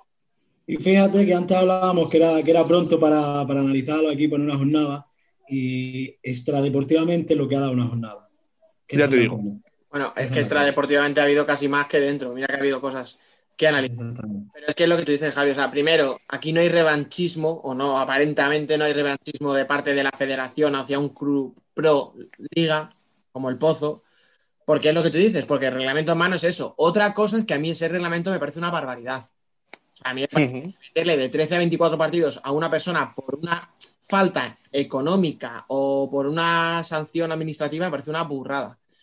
Que, pero, pero es que además le perjudicas al jugador y perjudicas al club. O sea, que Paul está en el pozo, que tiene una plantilla amplia, que Paul tampoco, digamos, era titular indiscutible. O sea, que, Y que perjudicas a la liga también. sí, a la imagen, pero quiero decir, o sea, al Pozo le haces un apaño curioso, pero es que a un equipo como Parrulo, o sea, has castigado al jugador y has castigado al club. No sé hasta qué punto el club tenía culpa o tenía parte en el tema este del representante, si ha metido mano o no ha metido mano el club, pero es que estás sancionándole, o sea, le estás castigando prácticamente a, a dejarle sin copa, como aquel que dice. Me parece un castigo excesivo para jugador y para el club. Sí, pero cuando tú sancionas, no piensas ni en el club, ni en este caso tampoco estás pensando No, no, en el jugador. Me claro. refiero, tú, san- tú sancionas con un código en la mano y dices, vale, ¿esto qué es? Voy al artículo, busco el artículo, digo, esto es, y esto está estipulado que esto es así. Vale, perfecto. Para mí, vuelvo a repetirlo, es que es una salvajada, pero, pero es que no tendrían que haber llegado en ningún momento a esta instancia. Y lo peor de todo es que en el caso de Paul Pacheco, ha pagado en- dentro del plazo que le habían dado en la última instancia. Es cierto que se ha demorado demasiado, pero ha pagado. En el caso de Elder, yo no he podido confirmar que haya pagado, que tenga su deuda saldada, pero lo de Paul Pacheco es un drama porque el tío ha pagado. O sea, ha pagado y ha ido a la cárcel, que es lo peor, ¿no? Entonces es como ese mensaje que se ha trasladado desde, desde el entorno del jugador es ese. Yo he pagado y encima estoy en la cárcel. Pero, pero huyamos completamente de cualquier idea de que, que ahora mismo es muy fácil eh, echar una zapatilla, meter un bote de gel, eh, removerlo todo y sacar, pues, pues a ver qué flota, ¿no? Y al final lo que flota siempre es lo mismo. Y, y hay mucha crispación y mucha tensión y evidentemente eso no nos favorece y menos a, a- a proyectos tan bonitos como, como el que estáis eh, desempeñando vosotros. Pero es que ese es un ejemplo y otro ejemplo ha sido la retransmisión del Burro a la Cartagena. Ahí va yo ahora. Ahí sí veo revanchismo. Claro, pero ¿cómo no- o sea, que yo entiendo lo que tú dices, pero tú, Javi, al final eres un tío que se informa, que habla con las partes implicadas, que sabe lo que hay a izquierda y a derecha, eh, pero mucha gente no lo sabe. Y la gente se mueve por, vaya, castiga la, la federación, mira a quién ha castigado, a dos clubes de estos. Que no digo que sea así, si yo estoy contigo en que no, pero que al final la gente lo que le queda es eso porque lo que ve con casos como el partido del Burro en la Cartagena es que se supone que todo está correcto, tú tienes un club que no pertenece a la asociación, decide hacer una retransmisión, el otro club implicado le da el visto bueno, le dice que ok, que para adelante, pero luego a los cinco minutos de partido nos corta la señal. Y luego nos corta la señal de Facebook y luego te eliminan los resúmenes y te ponen un tuit diciendo que no han dejado Burela entrar en las cámaras y que eso va en perjuicio del fútbol sala. Coño, y lo otro también. O sea, dejarnos sin partido también va en perjuicio del fútbol sala. Y de. A mí, no me, a, mí no me, a mí no me sorprende nada desde que me tumbaron una cuenta de Twitter y desde que me borraron vídeos de YouTube porque salían imágenes de, de juego. O sea, a mí no me pilla de nuevas, pero evidentemente yo no soy nadie en comparación a lo que es un club de primera división de este, de este deporte.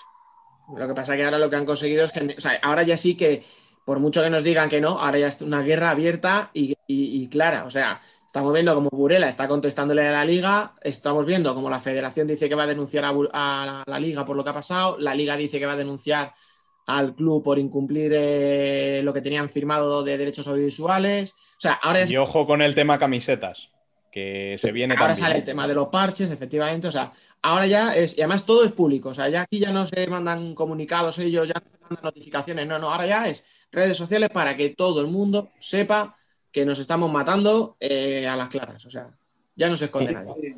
Si todo el tiempo que, que desperdician mandándose dardos lo hubieran juntado todo, todo ese tiempo y se hubieran sentado, seguramente hoy sería una situación más, más llevadera para todos. Lo que pasa Mira. es que, es más fácil seguir mirándose cada uno eh, el ombligo y no llegar a un acuerdo. Y ya está, que sigan matando el fútbol sala. ¿Qué, qué vamos a hacer? Si nosotros mismos lo estamos matando, ¿qué hacemos? ¿Qué hacemos más? Porque es que ya, ya llega un momento que, que es que te da mucho coraje, coño, hablando en plata.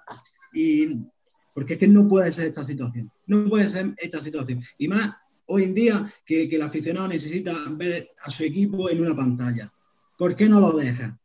Y luego te da golpes de, de pecho de que mm, proteges y quieres potenciar el fútbol sala. Venga, hombre, no nos engañes más. Ni uno ni Y otro. mi, pregunta, ¿no? y mi pregunta va más allá. El Jaén Inter había que pagar por verlo. Mira, escucha, menos mal que ese partido no se retransmitió, porque si no, eh, ahí sí que habría habido Mm. jaleo. Y no por los 6 euros, ¿eh? porque si tumbaron No. el de Burela, yo no me quiero ni imaginar lo que habría pasado en ese partido de, de Jaén Inter, ¿eh? que eran dos equipos pro federación. La duda que tengo es, al no pertenecer Inter ni Jaén a la asociación, o sea, a la Liga Nacional de Fútbol Sala, eh, por tema de derechos Es que sus derechos están cedidos, ¿eh? Igual. es que la base o en sea, la que es que la ellos firmaron que el contrato en su liga- ah, momento. lo tienen firmados todos, da igual que se hayan salido de la liga, ¿no? Vale, vale. O sea, la liga, va, la, di- la liga va a denunciar cualquier emisión que no esté bajo su control. Y eso es- eso está confirmado, me refiero, que va a ser así. Lo han dicho ellos vivamente en su propio comunicado también. Pero evidentemente comparto una, cada una de las palabras que ha dicho, que ha dicho Nano. Van a acabar con, con este deporte y creo que, por ejemplo, Italia, sin ser una liga para nada que se puede igualar a la nuestra, nos ha pasado por la derecha con una de las noticias que se han visto esta semana ya, que es que se, van a, se han juntado todos los clubes para una maldita web, y perdona sí, pero es que es una cosa que es tan obvia como, como, como suena, una maldita web en la que una empresa les va a dar la cobertura para que sus partidos se puedan ver por internet. Es que el aficionado del fútbol sala es tan agradecido que cualquier cosita le vale. Es que nos Sí. ha pasado por la, por la derecha Italia, nos ha pasado por la derecha Brasil, que ha hecho lo mismo. Y que lo está ofreciendo de pago y la gente se está suscribiendo a ello. Pero es que el ejemplo de Brasil es el ejemplo con el. Yo he tenido mucho debate este antes de que se su- o sea, antes de que se suspendiera el Jaén Inter, yo tuve muchos debates con el tema de los 6 euros famosos, que yo decía que a mí no me importa pagar, pero a mí dame una tarifa de 20, 30 euros al mes por toda la liga. Y yo elijo qué partido quiero ver y no te estoy pidiendo que me hagas una plataforma tipo Dazón, que te retransmite la Premier o, o un Movistar. No, no, no. Un streaming, no me importa. O sea, no me, no me- no me importa, pero dame opción a ver partidos. Y yo estoy seguro de que mucha gente pagaría 20 o 30 euros al mes por los partidos. Sí. Que no vas a ver Estamos todos. hablando, estamos hablando, Dani, de que eh, más o menos eh, lo que le puede salir, eh, ¿qué puede salir? Son eh, los nueve partidos, estamos hablando de 10.000, 15.000 euros la, la producción de cada fin de semana. Una producción muy básica, ¿eh? no te estoy hablando aquí de un despliegue estilo Eurosport, Sí, sí. que ojalá fuese Ni así. falta ¿eh? que hace. Te estoy hablando, Dos te estoy cámaras, hablando- una arriba y otra hablando en de- la pista, sí. dos, tres cámaras, eh, un narrador, un comentarista, eh, el partido bien por YouTube para que se pueda ver, una buena calidad, una garantía de emisión. Eh, estamos hablando de eso, 10.000, 12.000, 15.000 euros. Eh, desconozco, pero más o menos por lo que yo he ido viendo, eh, una emisión de un partido como, como los que hemos visto en pretemporada, en torno a los 1.000 euros. Tú lo montas así, tú dime si no, si no sacas esos 10.000 euros con una buena plataforma, una buena suscripción como lo que tú dices, del aficionado del fútbol sala, no solo a nivel español, a nivel mundial. O sea, gente de fuera de nuestras fronteras que quiera ver el fútbol sala español y diga, me voy a suscribir a esto. Y lo voy a pagar. Y lo pago. Pero es que ahora mismo con las tortas que hay es inviable. Claro, lo primero que, que cualquier plataforma ve la situación y dice, ¿dónde voy a yo a meterme nada si luego a lo mejor me cortan la emisión a mitad del segundo cuatro? Y, y luego, por ejemplo, yo como entrenador, yo tengo esa plataforma con posibilidad de ver el partido cuando me dé la gana y poder analizar y hacer cortes y tal y cual, es que, mm, es que lo- los pago pesados, es que los pago pesados, eh, esos 20 o 30 euros que, que te dieran. Pero que también te digo que, que eso yo, si soy el dueño de cualquier plataforma y veo la situación y me están ofreciendo esto, digo, es que vale, yo hago la inversión, pero voy a poder dar un partido. Si me dais la garantía que puedo dar un partido, pues mira, de escándalo, pero bueno, aquí no. Es que ahora mismo se replantean hasta el dar resúmenes, por si acaso es legal o no es legal, dar un resumen de un partido en un, en un telediario. Es que vaya tela. Y estamos hablando de que queda, ¿cuánto le queda a la liga con gol? Dos años más. Firmaron 2023. Hasta 2023. O sea, otras dos y dos más todavía. Otra cosa, otra cosa de que no hemos hablado. Si la final es rusa, ¿se televisa o no? Sí, eso iba a decir.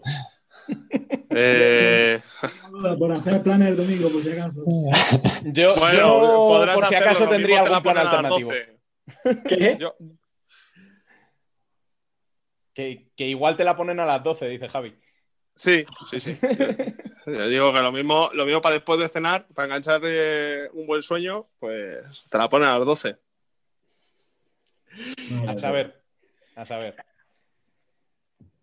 En fin, eh, chicos, Nano, muchas gracias por venir. A vosotros. Esperamos verte en, en otra en la que estés en una mejor situación. Ya mismo, ya mismo lo veis. En esta semana lo veis, seguro. Eh, espera, ¿y exclusiva? En breve, la hora. Joder, lo hemos dejado para el final. Al final habrá que entrenar en algún lado, ¿no? Bien, bien. Hay que bien. enganchar para el próximo programa. Exactamente. Ya aprovecho este, ya aprovecho este ratito para, para mandarle ese abrazo a, a Nano, que de momento por la distancia no se le ha podido dar y, y que ya verá cómo pronto tiene, tiene la recompensa tanto trabajo. Muchas gracias, hombre, Javi. Te lo agradezco.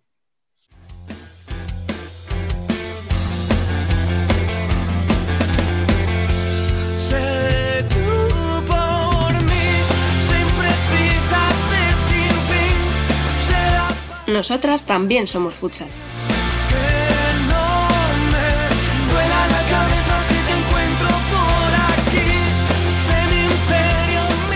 Todavía quedan 10 días para que comience la competición en la primera división femenina. Si es que comienza, porque aunque los clubes están inmersos ya en partidos de pretemporada, la Asociación de Jugadoras sigue negociando cómo, cuándo y quién paga los test que se requieren para jugar sin riesgo.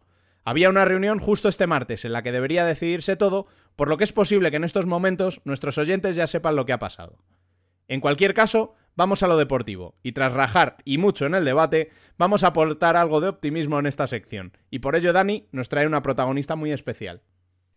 Pues estamos con una mujer luchadora en el sentido más literal de la palabra. Después de dos años peleando con dos roturas de ligamento cruzado en ambas rodillas, el pasado 30 de septiembre volvió a disputar minutos contra Burela. Este fin de semana ha sumado ya su segundo partido contra Marelle y encima se ha cascado dos golitos. Y ahora la entrevistan, mira cómo se ríe, y dice que solo se encuentra al 100% porque tiene las piernas un poquito cargadas y le gustaría estar al 200%. Yo no hablo gallego, pero yo juraría que Antía Pérez tiene que significar no rendirse jamás. Antía, muy bueno. Hola, ¿qué tal? A ver, explícame, por favor, ¿cómo que solo estás al 100%? A ver, yo creo que cualquier persona y cualquier deportista siempre busca estar a, a más de un 100 y pues creo que aún puedo dar mucho más de lo que estoy dando ahora. Bueno, pero las sensaciones estos dos partidos han sido buenas, ¿no? O sea, como decíamos ya, dos goles, ya sumando minutos, bien, ¿no? Sí, sí, las sensaciones, o sea, el, el primer partido no podía describirlo con palabras porque llevaba muchísimo tiempo sin, sin poder competir y eso, pero ahora ya es una, soy una más, estoy intentando ser una más y, y que es con lo que me quedo, que la rodilla responde bien y al fin y al cabo es lo que importa. Alba. Eh, nada, o sea, es una pasada. O sea, yo te iba a preguntar qué, qué le dirías a alguien que, no sé, cómo lo has, cómo lo has hecho. O sea, porque es muy difícil pasar, salir de una lesión, pero salir de dos, o sea, ¿cómo has, psicológicamente, cómo lo has manejado? Ah, me parece una locura. A nivel mental es, es lo peor que, que te puede pasar a un deportista, eh, semiprofesional o profesional. Eh, pero bueno, con la ayuda de mis padres, de mi gente, del club, de, mis compañeras y todo eso, al final te, te van ayudando a salir de, de esos pequeños bucles de malas rachas que tienes y de negatividad y al final pues acabas eh, mirando el lado bueno de las cosas que es como, como tienes que afrontarlo. Al fin y al cabo, si te, si te encierras en que te acabas de romper dos rodillas, no, no vas a salir nunca de ahí. Tienes que ver que te queda un día menos para volver y, es lo único que tienes que pensar para volver más fuerte y, mejor, si cabe. Y dentro de esas lesiones, de eso que tú dices que es importante, no solo la rodilla, sino también la, la parte mental, eh, ¿has hecho algo especial? No sé si algún con psicólogo del club, si has estado haciendo algo, ya te digo, porque al final es que ha sido muy duro, sobre todo también mentalmente. Sí, sí, sí, mentalmente es lo, o sea, es lo que más mata, la cabeza. Y sí, estuve en cuarentena, sí que tuve un psicólogo, Ancho, que, que me ayudó muchísimo, porque en cuarentena yo sí que hice así, ya solo veía cosas negativas, no veía nada positivo. Pero bueno, al fin y al cabo con él eh, me ayudó a, a ir saliendo del bucle poco a poco y, y fue gracias a él, a mis padres, a, a mis compañeras, es que a todo el mundo que, que aportaba un granito de arena positivo ya te, te hacía salir de un poco más del bucle. A ver, que se nos ha incorporado, llegaba tarde, que estaba, te- le hemos pillado con la sobremesa. ¿Qué tal? Buenas. Muy buenas. Que, pues nada, estábamos aquí ya hablando con Antía, no sé qué te apetece preguntarla. Le iba primero darle la enhorabuena. Fue una alegría verla el otro día, el otro día volver a jugar. Y lo que le iba a preguntar es lo mismo que le has preguntado tú, que de cabeza ha tenido que ser muy duro. O sea, ha tenido que pasar por eso mucho tiempo. Y le iba a preguntar lo mismo, le iba a preguntar lo del psicólogo. Sí, A ver, el otro día bien lo puse en las redes, que al final, o sea, acabo de salir de un calvario, prácticamente. Eh, fue, fueron dos años de un tormento, o sea, no ves el sol en ningún momento, pero bueno, al fin y al cabo tienes que salir de esto. No te vale de nada estar en el bucle negativo de, de que te rompiste dos cruzados, o sea, no vale de nada. Y pues te vas aferrando a pequeñas cosas positivas que son las que te salen eh, seguir hacia adelante y al fin, pues es lo, lo mejor que puedes hacer, pensar en positivo, porque si no, no, es que no vives más. Quedarte con lo bueno como fil- filosofía de vida, ¿vale? ¿Qué no sé qué he dicho, psicología, no, es Buah, filosofía de vida. Ya está. Vamos a perdonártelo. Buah, por perdonarme, perdonarme. Bueno, yo Ya te voy a preguntar, te va- te a preguntar, va a cambiar así, va a hacer como que estoy despierta, ¿eh? Eh, ¿qué, qué sensaciones, no? ¿Qué ideas tienes mm, para este año, para el pollo? ¿Qué, cómo, los cómo os veis? ¿Cómo, cómo vas a- ves que vaya la liga? Bueno, cuando empiece. Eh, te voy a preguntar por futuro, ya no por pasado, sino ¿qué, qué le, qué le pides a este año? Yo lo único que espero este año es recuperar mi nivel de, de antes de la lesión, que aún creo que falta mucho, pero que eso, con esfuerzo, entrenos y, y mentalidad, pues yo creo que poco a poco pues lo voy consiguiendo cada vez más. Y luego a nivel eh, colectivo, yo creo que tenemos un equipo muy, muy competitivo, eh, diría más que el año pasado. El año pasado era cada una más todo mirar hacia adelante, ahora es todo más un conjunto y mm, yo creo que podemos hacer cosas muy bonitas. Ya tenemos la primera cita el 10 contra Orense de Copa Junta, que esperemos ahí darnos una alegría ya. Y nada, de ahí trabajar, trabajar y, y seguir hacia adelante. Voy a decirte lo mismo porque, de hecho, Bueno, de- de- en el último debate, Fran, o no sé si fuiste tú o fue Alba, hablabais de ojo con Pollo, que este año, que este año Pollo puede dar y de momento no lo he visto. O sea, Ahí en- la fan, Alba. Eh, yo, yo- yo lo, yo lo dije, eh, yo lo dije, tú, que creía, sí, sí, eh, yo lo, os lo dije, empezando por la portería, que ya sabes que yo tengo debilidad por los porteros, empezando por la portería y el los fichajes que estaba haciendo, que yo creía que era un equipo compacto y al final, pasando los años, va siempre siéndose más compacto y, si encima incorporas calidad y vuelve gente que estaba lesionada y vuelve a pues es un plus. Ese es el mejor fichaje, que eso lo dijo Fran, en plan, el mejor fichaje que es el pollo es que vuelva a jugar. Mm. Y entonces, ¿qué? Entonces, ¿podemos meteros ahí aspirantes al top 4 este para los playoffs o no? Sí, yo creo que, que sí, o sea, todas las, o sea, este año todas remamos hacia una misma dirección y yo creo que esa es- va a ser la clave de, tener un equipo. Y mm, al fin y al cabo, si tú rem- remas hacia la derecha y tu compañera rema hacia la derecha, ahí ya, ya viene todo hecho. Te puede ma- mejor o peor un partido, pero si tú vas allí y ella va allí, vamos a ir todas allí. No cada una por un lado, que al final pues, te acabas perdiendo toda, todo el equipo así disperso. Y nada, este año tenemos un grupo humano increíble, un cuerpo técnico muy bueno. O sea, estoy muy, muy contenta, muy, muy contenta con, con la actitud del grupo, con la actitud del los mister, del presi, de todos. Este año es pura positividad toda. A ver, al final, si, aunque no salgan los resultados bien, si todos trabajáis hacia un mismo, a una misma dirección, eh, igual los primeros partidos no salen, pero luego sale, siempre sale, porque vais a luchar todos en esa misma dirección. Entonces, yo, tam- yo sí que tam- os considero que podéis estar en el top 4 y dar mucha guerra. O sea, lo tengo clarísimo.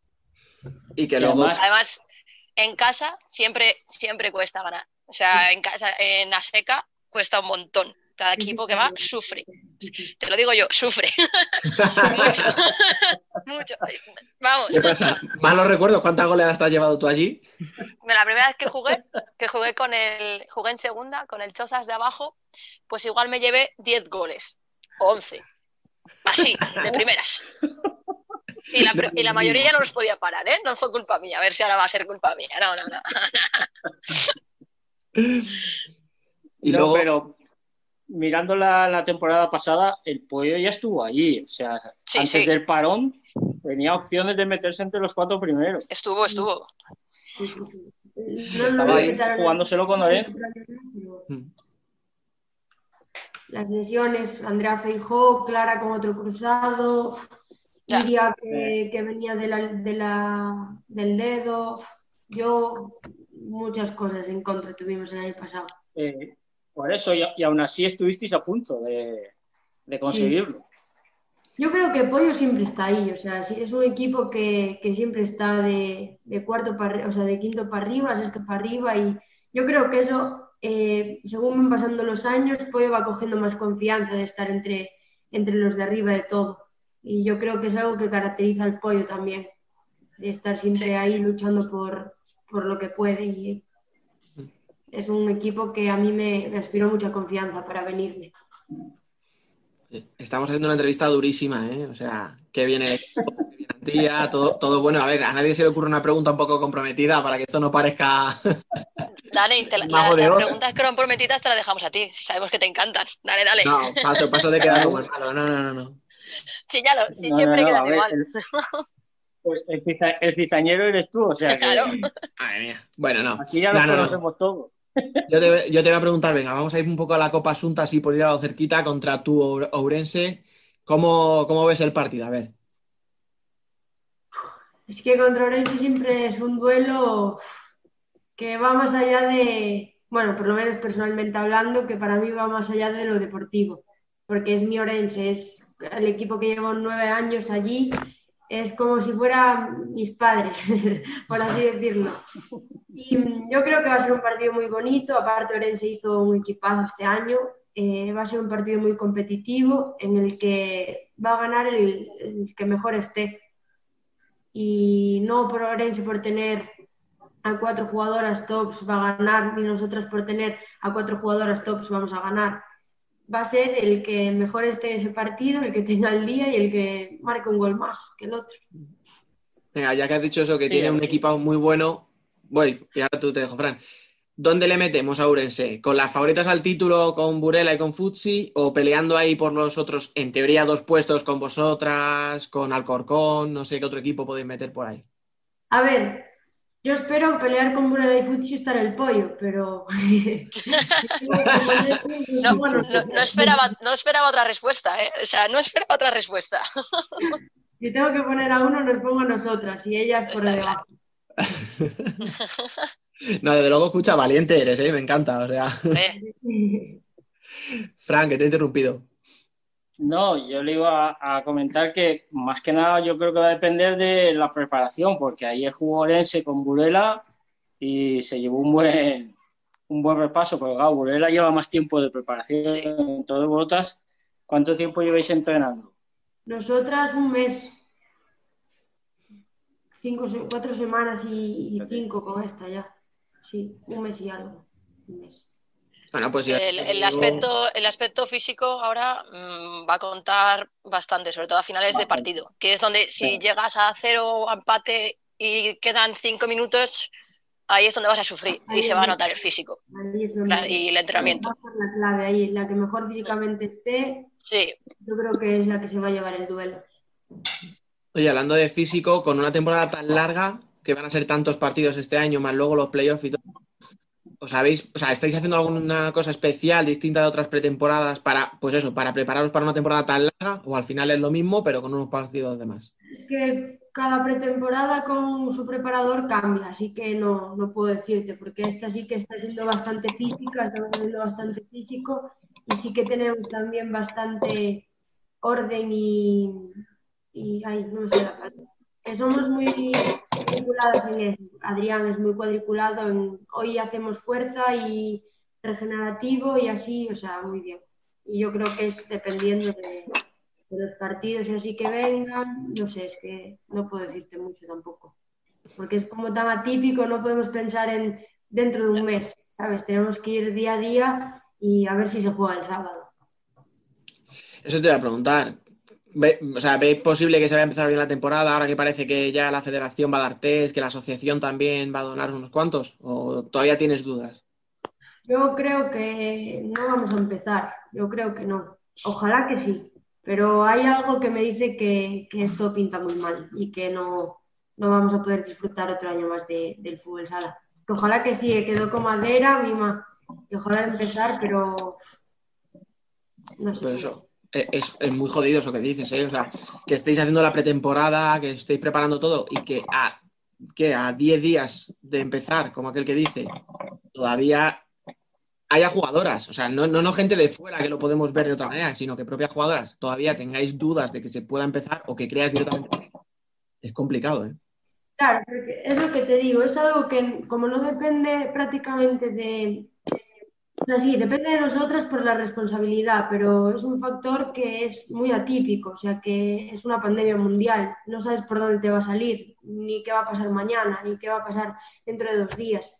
Tienes que ir viviendo día a día, entrenando día a día como podemos y, y con protocolos y así, esperemos que, que salga a flote la cosa, pero yo personalmente pienso que cómo están las cosas ahora mismo, no sé si, si de verdad se jugaría.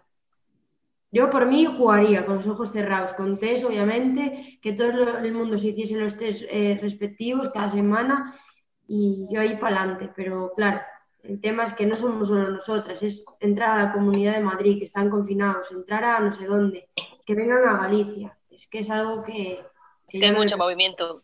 Sí. Claro. De hecho, tú has puesto el ejemplo de Madrid, que hay muchos equipos aquí. Eh, es que al no ser una competición profesional, en teoría los, los clubes no tendrían permiso para salir. Claro. Eh, Ah, No- Simplemente eso, Bueno, o sea, Sí, además ahora, por ejemplo, el Leganés la semana pasada creo que todavía estaba haciendo ejercicios individuales, eh, ¿sabes? En plan, sin entrenar todavía todos los días en conjunto, porque no podían. Est- Empezó a entrenar antes que nosotras y dejó de entrenar y volvió el, el otro día. Sí, sí, sí, o sea, Ampi, la del Leganés, que no, no sé si Sí. lo viste, subió en Twitter que había tenido el COVID y duro, o sea, Claro. que le- también, ¿eh? sí, que luego en cuanto haya un positivo, dos semanas de parón, paras entrenamientos, ya tienes que aplazar dos partidos, vosotras no tenéis margen para jugar más entre semana, que ya bastante polémica ha habido al- con ese. O sea, es que es muy complicado. Si es que, a ver, todos queremos ser optimistas y pensar que sí, pero lo realista es lo que tú dices. Que Ya, sí, la, la liga se planta complicada, la verdad. pues sí, la verdad es que pinta muy mal la cosa. Esperemos que vaya mejor, que, pero es que mucho tiene que cambiar la cosa en dos semanas, a- de aquí al 18, que vayamos a Roldán para que, para que esto vaya bien. El primer viaje recorrer España entera ya, de arriba a abajo. O sea, aquí la, la- la primera, la primera ya de, vamos, España entera, cruzándola. Excursión, el es- primer viaje excursión. Yo te, te voy a preguntar un, un quinteto ideal. Y no vale que me digas todas las del pollo, ¿eh? No vale. Un quinteto ideal.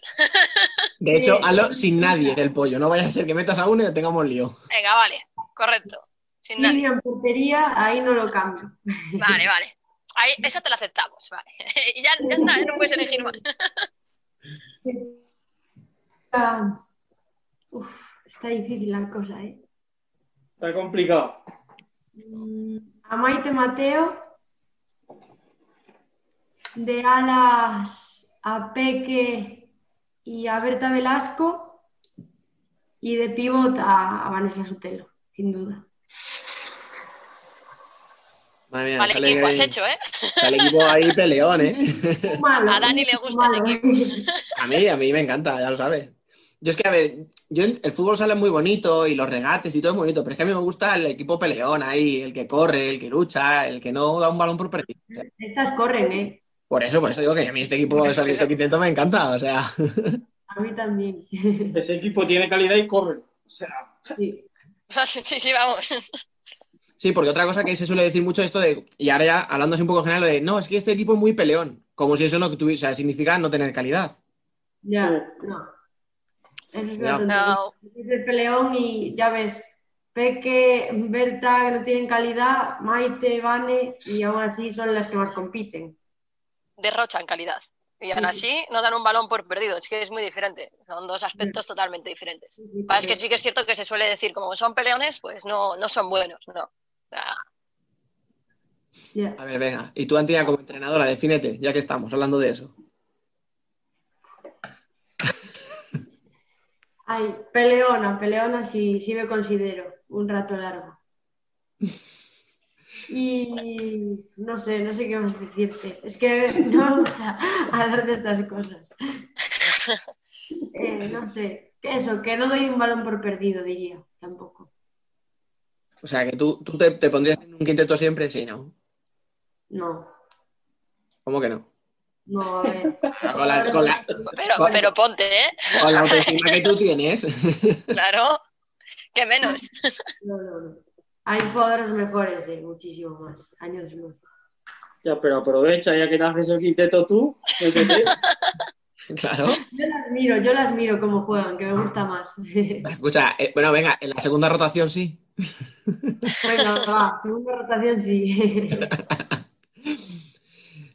Y para ir acabando, hablando de, de equipos y tal, que ya hemos mencionado unos cuantos, eh, eh, ¿tienes esa sensación viendo un poquito los refuerzos, ya por ir acabando un poquito más en serio, que teníamos nosotros hablando estas semanas de atrás, como que todos los equipos han reforzado mucho, incluso los que han subido, Amarelle, que le acabas de ver tú precisamente en la pista, como que ha subido mucho el nivel o, o eso es una sensación nuestra, por lo menos? Sí, yo creo que cada vez la liga va más. O sea, todos los equipos siempre dan un puntito más cada año y yo creo que eso es lo que mejor nos va a venir a todas. Eh, Burela y Futsi siempre estuvieron por encima, a años luz de cualquier equipo de abajo, pero es que yo ahora no, no juego contra un Burela o contra un Futsi, digo, "Uf, inalcanzables. O sea, es año, año tras año y según van pasando, siempre lo ves un poquito más cerca, el poder competirles. Y Amarelle, por ejemplo, que hizo unos refuerzos de, o sea, es un equipo súper joven, un grupo joven, tengo amigas en Amarelle, muy, y es un grupo humano increíble, es que compiten que, que da gusto. Y la media de edad es de 25. Y no sé, yo creo que ahí también está el futuro, ahora nuestras generaciones, a poder dar un paso más también en, en el fútbol sala. Sí, el profesionalismo famoso este que ahora se ha puesto de moda, porque parece que ahora han descubierto que el fútbol sala no es profesional. Claro, digo, pues si os sorprende lo que no es profesional, el masculino, del femenino, o- os volveríais locos. Es un mundo aparte. Por eso, por eso. Si supieran el esfuerzo que tenéis que hacer muchas veces la mayoría de las jugadoras, eh, dobles trabajos y triples incluso, los, eh, los pedir un permiso simplemente para jugar un partido. No, no sé, no sé si, si en un ambiente lo hablas, la gente a lo mejor a ti te pilla más cerca y, y es consciente un poco del esfuerzo que supone adicional. Sí, o sea, todas las jugadoras hacen, o sea, no hay prácticamente aquí ninguna que, que viva del fútbol. Por ejemplo, yo personalmente hablando, yo trabajo, eh, después voy a clase y después voy a entrenar. Los días que entreno ya no voy a clase, salgo de trabajar y voy a- al entreno. Y es que eso es un esfuerzo eh, criminal que, que tienes que, tienes que pagar el precio, al fin y al cabo, si quieres que el fútbol sala crezca. Y yo creo que como yo, pues millones de personas más y más duro aún. Las que estudian, las que trabajan como Miri, la del Móstoles en de enfermera, creo que es. O sea, esos son trabajos ya que se van más allá de- del fútbol sala, yo creo. Es mucho, es mucho sacrificio al final para, para jugar. Para Y a veces, sí, y, y por ejemplo, igual gente que vive en Madrid ni tan mal, pero es que vosotras mm, cada vez que viajáis, o sea, no es que perdáis el fin de semana, es que igual hasta necesitáis del viernes o del lunes, es una locura. Entonces Sí, es mucho... Aquí en Pollo tenemos la suerte de que a la mayoría vamos en avión. Ah. O sea, creo que vamos en, en bus a Zaragoza y, y poco más. Y poco Bueno, más. Bueno, pues bien. Pero a Murcia, Alicante y así solemos ir en avión. Bueno, a Murcia este año fuimos en, en bus por, porque no había aeropuerto, pero ahora abrió uno por allí. Entonces ya, pues en avión también. Pues ahora aprovecharemos en avión. Pensábamos que no iba nadie a Murcia en avión, mira. Nos iríamos los jueves tranquilamente en bus, de jueves a, a domingo a las 5 de la mañana, ponte que llega. Sí, sí, sí. Y luego llegas el domingo y el lunes a trabajar, sí. Correcto. De a correr. Pues sí. Chicos, una última pregunta o vamos a ir cerrando, que, que para variar ya nos hemos pasado de tiempo, como siempre. Para no variar.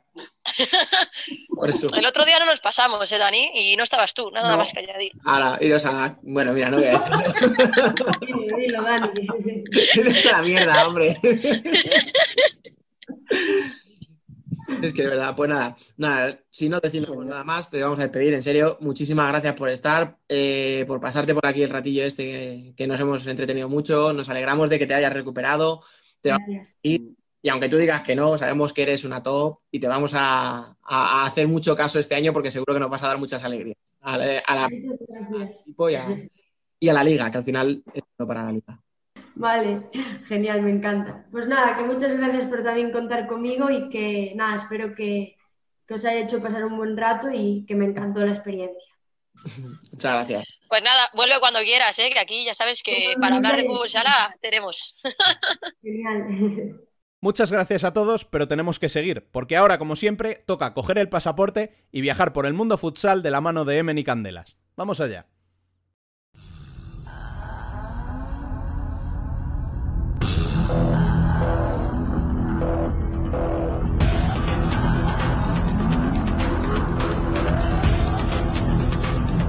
Worldwide Futsal.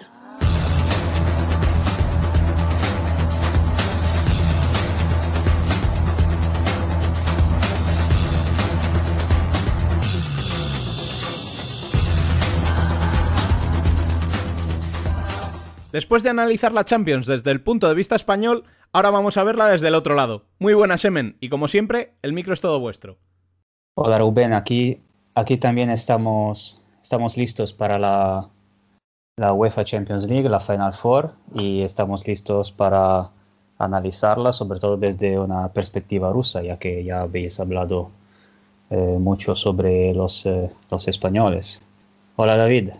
¿Cómo estamos, Emen? Pues con muchas ganas de que empiece la Final Four, a ver quién gana. Me da tengo muchas ganas de ver la, la semifinal entre pa- Partido Comunista y Barça, porque según lo que, lo que han hecho ver los, los cuatro equipos en estos primeros partidos, desde el empiezo de arranque de temporada, esa me parece casi una, una final anticipada. O sea, que quien gane esto va a ser el claro favorito para la victoria final. Sí, además, podríamos decir que son las dos mejores plantillas de Europa y es un face to face que todos estamos esperando, porque queremos ver, por ejemplo, a, a Lin y a Raúl Gómez reivindicarse, porque llevan, sobre todo Lin lleva mucho tiempo en, en Rusia, un poco perdido, y seguro que van a venir a Barcelona con unas ganas tremendas de, de llevarse esa Final Four y demostrar que el fútbol sala ruso, ya lo decía Bruno Taffi esta semana en La pelota no se mancha, tienen muchas ganas de demostrar que el fútbol sala ruso está creciendo y que incluso pueden derrotar a los equipos españoles y haber una final eh, rusa que sería histórica.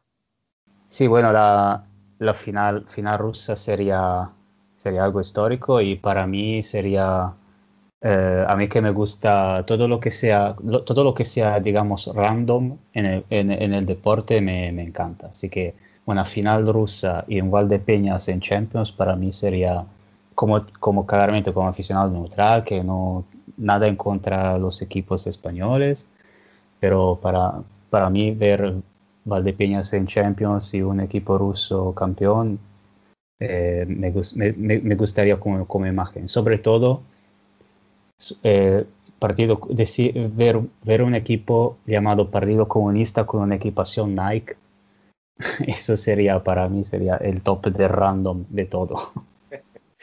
También es decir que para mí es, si va, si llega a final Partido Comunista, ojo, porque es verdad que llega con, con poca, o sea que eh, ha jugado los playoffs en agosto, eh, pero en- durante, durante el mes de septiembre solo jugó dos partidos oficiales con, eh, contra, eh, contra Gazprom eh, hace dos semanas, mientras que el resto de partidos, tanto la, lo de Copa de este fin de semana como los de, los de Liga, fueron aplazados y solo jugó, creo que un amistoso contra Samara el, el jueves o el viernes. Y quizá ha- han perdido un poco de, de ritmo y quizá llega, llega el Barça con ese partido, con ese partido en las piernas, como se suele decir. aunque, aunque llegando con, con derrota. Pero yo diría que como, como resultados, quizá llega Tumen un poquito más, un poquito más motivado, con eh, un poquito mejor de cómo estaba al finales de, de la temporada pasada. O sea, ha ganado un poquito más de puntos, digamos. Y hay que decir, bueno, comentabas tú, en Valdepeñas van a seguir esta Final Four con muchísimo detenimiento, porque si no la gana ni, el Pozo ni el Barcelona van a jugar ellos en Champions, y en Rusia pasa lo mismo. El Gazprom, yo entiendo que está animando a todos, menos a Tiumen, porque si gana Tiumen se quedan ellos sin Champions también. O sea, es una Final Four al final de seis equipos, y la verdad es que los dos conjuntos rusos eh, como bien apuntabas, llevan lanzados, porque sí, Partido Comunista solo ha jugado tres partidos eh, tras ser campeón de liga, pero es que los nueve anteriores del playoff eh, o bien los ganó todos o los empató y los venció en los penaltis, con lo cual lleva un total de 12 partidos sin perder. Y en cuanto a Tiumen, ha ganado los seis partidos de liga que ha disputado, un equipo que estaba hundido, que cambió de entrenador, que ha hecho muchos cambios y que le están saliendo todo a, pedir de boca. Nicolai Ivanov ahí ha demostrado que era un gran técnico. Recordemos que él estaba dirigiendo al conjunto filial, ha movido sus piezas, está utilizando muchísimo el portero jugador. De hecho, el último partido que jugaron contra Norris Nickel, por lo menos jugaron 30 minutos de tiempo parado con portero jugador, con Leo Gugiel sumándose al ataque. Y ha incorporado a Denis Nepedrov en esa primera rotación, un, un hombre que lleva muchísimos años en Tiumen y que nunca se había sentado hasta ahora le está dando minutos a Maxime Emelianov y digamos que su llegada ha subido muchísimo su cotización y les da ciertas opciones a ser campeones cuando hace un mes, mes y medio, cuando estaba Putilov en el banco, todos les descartábamos prácticamente para el título. Sí, sí, la, las performances de playoff no nos daban, no nos convencían para nada. y otro, otro aspecto quizá que va en favor un poquito de, de los rusos son el aspecto de los fichajes, porque eh, Barça y el Pozo van a jugar sin los, muchos de los, de los nuevos porque ya jugaron la Champions de, bueno, ya jugaron durante esta, esta edición de la, de la Champions League, eh, como según el reglamento UEFA no, no pueden jugar, mientras que Partido Comunista podrá jugar con, eh, con su nuevo fichaje Nando. Y Tuman, bueno, creo que tampoco tiene, tampoco ha fichado a, tampoco ha fichado a nadie, así que quizá esto también va a beneficiar, un, podría beneficiar un poquito a los rusos. Sobre todo Nando yo creo que es un, vamos, es un factor clave para esta Final Four. El, el, mejor fichaje del verano, uno de los mejores fichajes del verano, que sí que va a poder estar, porque el Pozo, si lo recordamos, firmó a Juanjo pensando, yo diría que en la Final Four, porque es un hombre determinante bajo palos, y no va a poder contar con él, al igual que el Barcelona Andreu. Mateu sí que va a estar disponible, pero viendo lo que el tándem Andreu Plaza y Miguel Andrés están dando, yo diría que apenas va a participar en esa Final Four.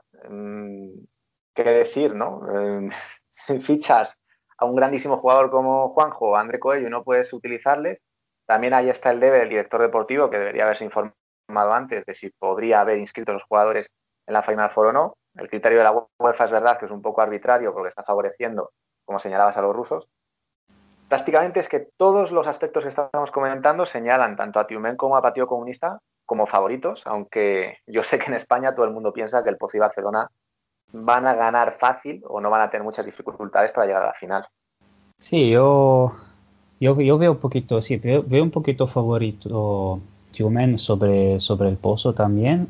Eh, lo veo más difícil eh, encontrar a algún, alguien un favorito en la otra en la otra semifinal porque para mí es verdad, de verdad es no sé el que sale de ahí tiene no, no digo que ya tiene el trofeo porque no se puede decir pero eh, para mí es como es la que debería ser la final. Si, te, si tengo que decir un pronóstico yo voy a decir por, por, lo que decía antes lo siento para los aficionados de, de Marcel Pozo pero a mí me gustaría ver Valdepeñas en Champions League y una final rusa.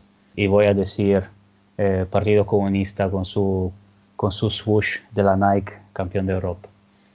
¿Tú qué dices? Bueno, yo preferiría que ganara Tiumen si tiene que ganar un ruso porque no comulgo demasiado con el comunismo. Pero, pero en Sala sí, es que el Partido Comunista de verdad es un equipazo. Para mí solo tiene un punto débil, que es la portería eh, con Saider, pero al ser un jugador tan irregular, como le salga el día bueno contra el Barcelona, tiene muchísimas posibilidades de pasar de eliminatoria, de verdad. Eh, son grandes equipos. Tiumen es un poquito peor, como estamos hablando ahora, pero es que ha mejorado muchísimo respecto a playoff. Y para mí, yo incluso voy a reforzar eh, tu apuesta. Para mí sería una sorpresa que los dos equipos rusos no jugaran la final. Sí, sí, a, nosotros parece que somos como, no sé cómo se dice, pero tenemos pensamientos contrarios al resto, ¿no? Para nosotros parece que es seguro final rusa, pero, pero también ahí tiene los, el resto que, o sea, yo como soy fan de Random, yo te digo, si tiene, si tiene que ganar un español, que gane el pozo. Con eh, Cholo Salas MVP, ya te digo. Además, esta Final Four es muy importante para Tiumen porque todo apunta a que si no son campeones, eh, van a apretar el botón de reset y va a haber muchísimos movimientos en, el mercado. ¿Por qué no? Tafi podría incluso quedar libre en, invierno, William, Leo Gugiel. Es que tiene muchísimas connotaciones esta Final Four de la Champions. Sí, sí, seguro puede, puede haber consecuencias eh, en, en los que no ganen, seguro, porque hay mucho, sobre todo, como escribía Biel en su columna el otro día, eh, el enfrentamiento entre Tiumen puede marcar seguramente el futuro de, de lo- del club, eh, tanto de lo que, de- del que pierde del, del que gana, así que, así que veremos. Muy bien, yo pasaría al otro, al otro tema importante de la, de la jornada, que todos hablamos de, estamos hablando como es, como es justo, de la, de la Final Four de Champions, pero empieza una, una cierta liga el viernes, este, este fin de semana también, o sea, la, la Serie A de Italia.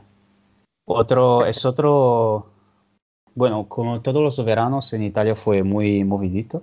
Este, tuvimos, bueno, también con el tema de la, de la pandemia que claramente ha, eh, ha hecho sus daños también, también en Italia. Y tuvi- tuvimos un mercado muy interesante con el caso del Real San Giuseppe que parecía que sí, al final pues, luego parecía que no y a- al final parece que sí.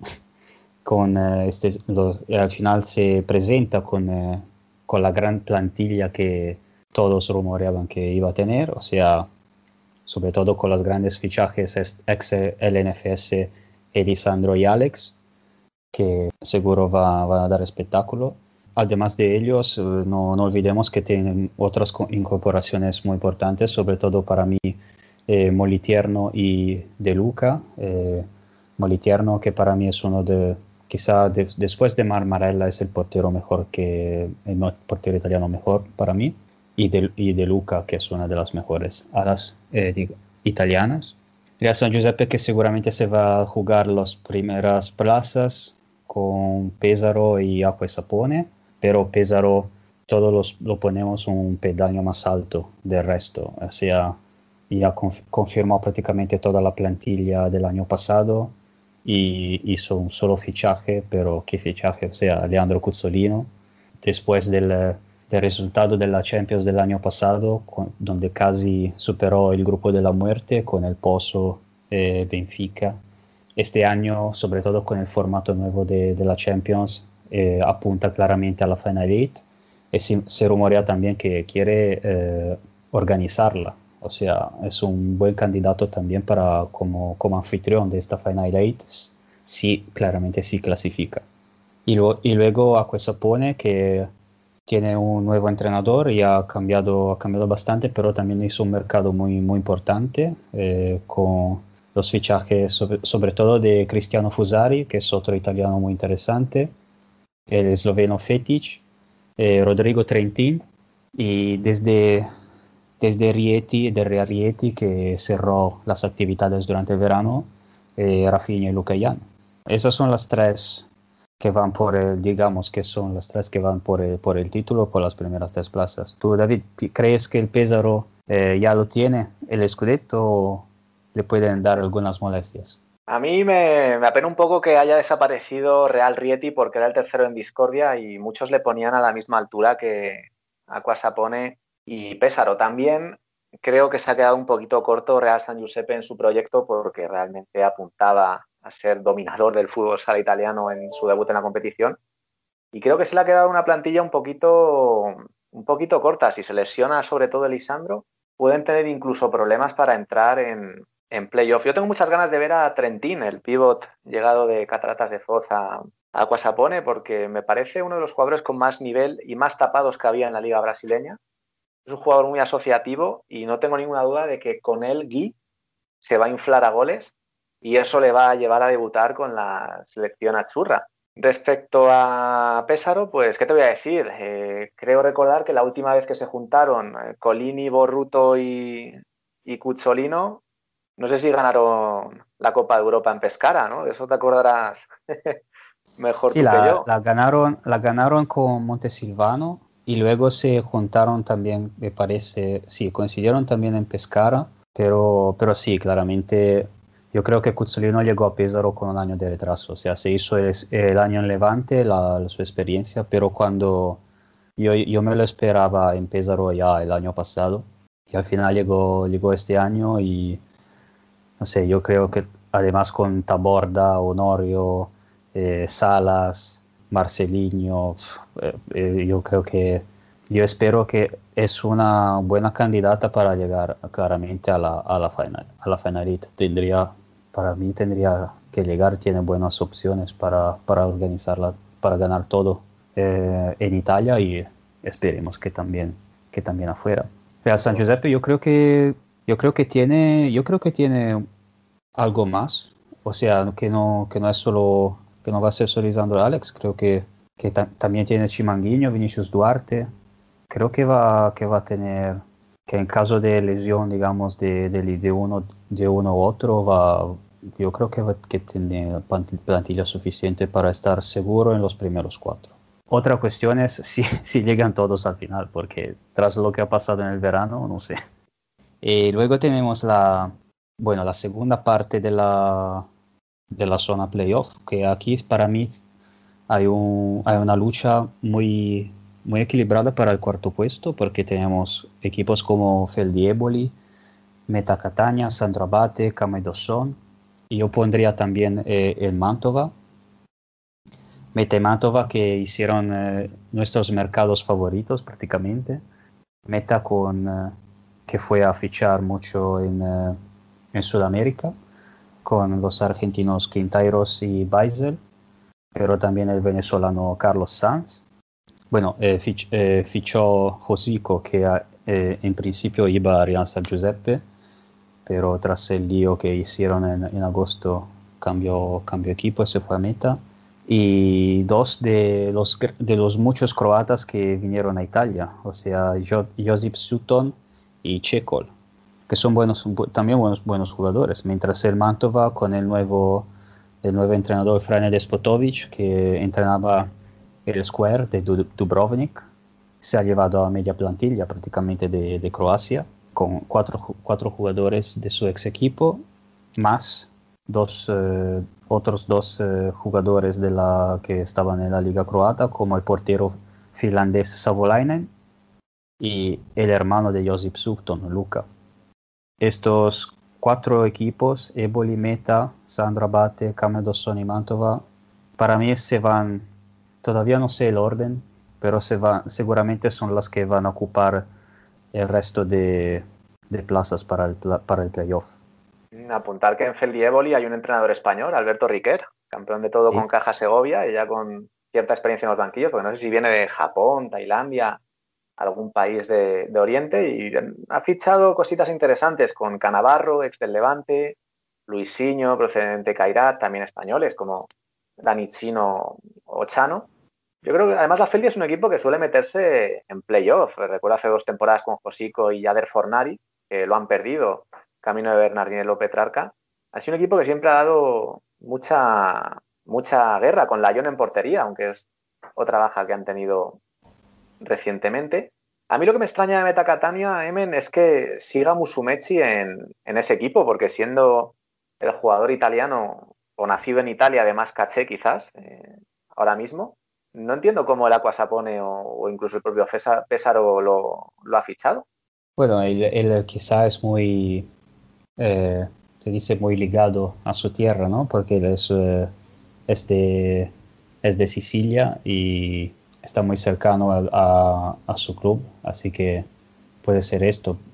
Todavía no hemos hablado de Sandro Abate, que es otro, es otro equipo que cam- ha cambiado mucho, pero sigue, sigue teniendo una plantilla muy interesante y bueno, ha fichado de Feldieboli, eh, Bagattini y Marco Ercolesi, el, el, eh, el capitán de la, de la selección italiana, Edu Villalba, el argentino que estaba en Aniene, y Douglas Nicolodi, que estaba en Acque Sapone.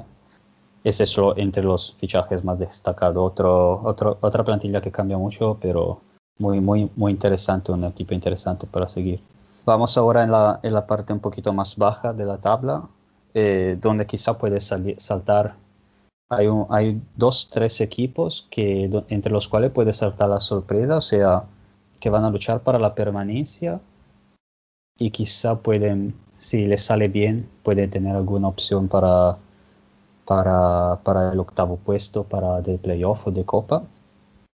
Estoy hablando del eh, CMB Matera, eh, CDM Futsal de, de Génova y yo, yo le pondría también el Padova. Si me escucha Valerio me diría que no está de acuerdo, pero son tres equipos que lucharán por, por evitar el play-out, pero también tienen opciones para, para la octava plaza. Y, luego tenemos las últimas tres, que son Aniene, eh, Lido di Ostia y Pescara, que creo que son las que eh, se contendrán las, eh, las últimas plazas. Eh, aquí, de cua- 14 equipos, los últimos dos bajarán directamente, mientras que las eh, posición 2, eh, 11 y 12 eh, harán como un playoff, un play, llamado playout para, para la permanencia.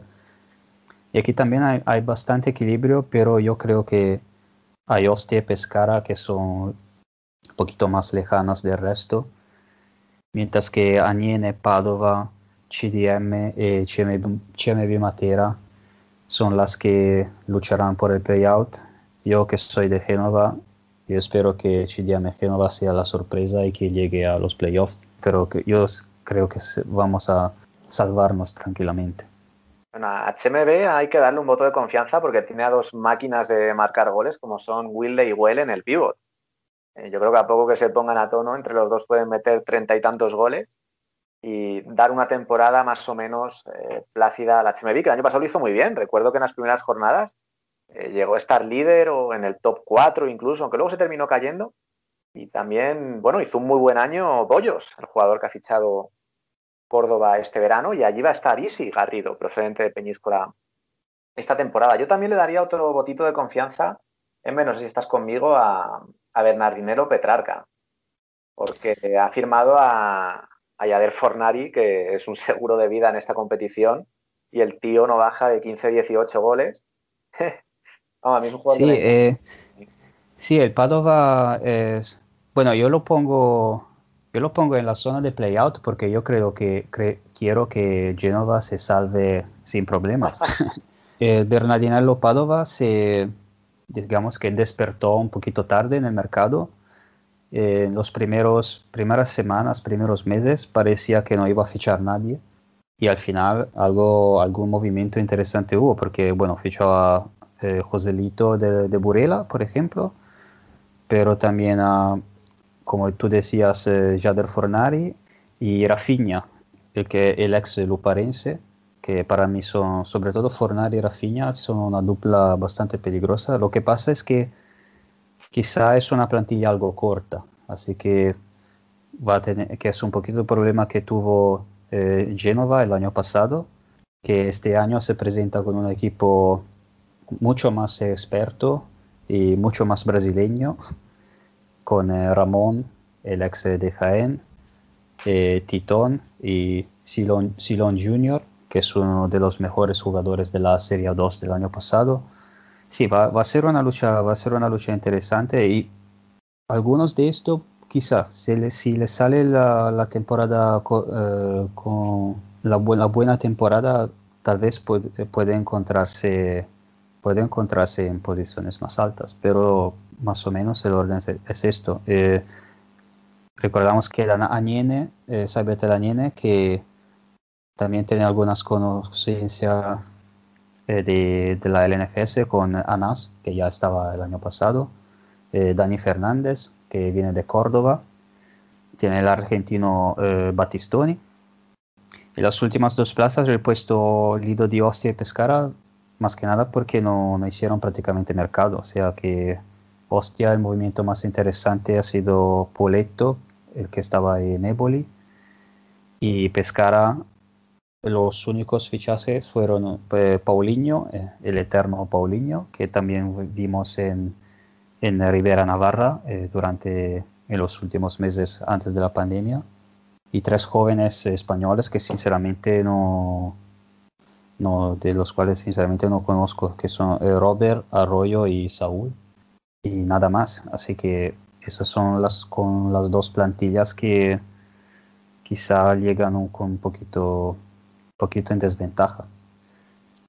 Además, Pescara tiene a Carleto Buenú, que es un auténtico gafe, porque estuvo en Arfiñano, eh, la cosa no salió bien, en, en Aquasapone tampoco encajó, se fue cedido a Pescara, donde tampoco destacó demasiado. Cuidado con ese, con ese gafe que el bueno de Carleto les puede dar a Color Max Pescara. A mí, para mí, la mayor decepción eh, de este mercado es Tibertela Niene, porque el año pasado se interesó en jugadores tan top como Manocele de Angola o Mohamed Moza de Egipto y no nos ha traído nada, nada de chicha, ¿eh, Men? A ti y a mí que nos gustan ese tipo de fichajes, te lo ha llevado el, el Metacatania. Sí, el worldwide, mer- el worldwide market se ha fijado en eh, Catania y en Mantova. Eh, puede ser que la, la pandemia hizo, hizo su- dio sus efectos en algunos clubes, eh, así que quizá ha limitado el mercado de algunos. Yo creo que al final es Pescara, es el único que de verdad tendrá, mm, se quedará un poquito detrás. Yo creo que en las varias áreas, es más o menos como hemos comentado eh, la Liga, la Liga de Portugal el otro día, va a ser, va a ser, eh, está dividido en varias, en varios niveles, en dos o tres niveles diferentes, pero esos dos, tres van a ser tres mini ligas muy, muy equilibradas y muy, muy, muy apasionantes. Recordamos que este año también la liga va a ser toda eh, disponible eh, para ver en streaming eh, en la plataforma PMG Sport, como el año pasado. La primera jornada se disputará este fin de semana en un formato muy particular, o sea, en una sede única en Salso Maggiore Terme. Creo que también eso del, del, del hecho de que la pandemia no permite acoger el público en los varios palacios y aprovecharon para hacer este gran evento de presentación de la liga que me parece una muy buena idea. Esta, este evento de tres días para, en una única sede para presentar el campeonato. Y como decía con la liga española, esperemos que todo siga sin, sin demasiados problemas y que se llegue al final. David, creo que ya hemos hablado bastante. Aquí Vale, ahora llega Dani y nos corta, nos corta el micro. Así que No nos hemos enrollado mucho, pero es que claro, nos gusta tanto el fútbol sala europeo y en especial el italiano que no hemos podido cortarnos. ah, tampoco tuve tiempo para decir que también llega la Liga de Rumanía el fin de, este fin de semana, otra que se, otra que se añade. Nada, David, como siempre, nos pondremos al día en Twitter con las varias info y volveremos a hablar la semana que viene, sobre todo sobre el resultado de la Champions, a ver si a ver quién, quién ha ganado de nosotros el pronóstico. Eso está hecho, Emen. A ver si ganan los rusos y Valdepeñas entra en Europa. Vale, muy bien. Nada, David, muchas gracias. Hasta luego. Un abrazo, Emen. Muchas gracias a ambos por este paseo virtual. Cerramos, como es costumbre, con la voz de Bielizque y su columna.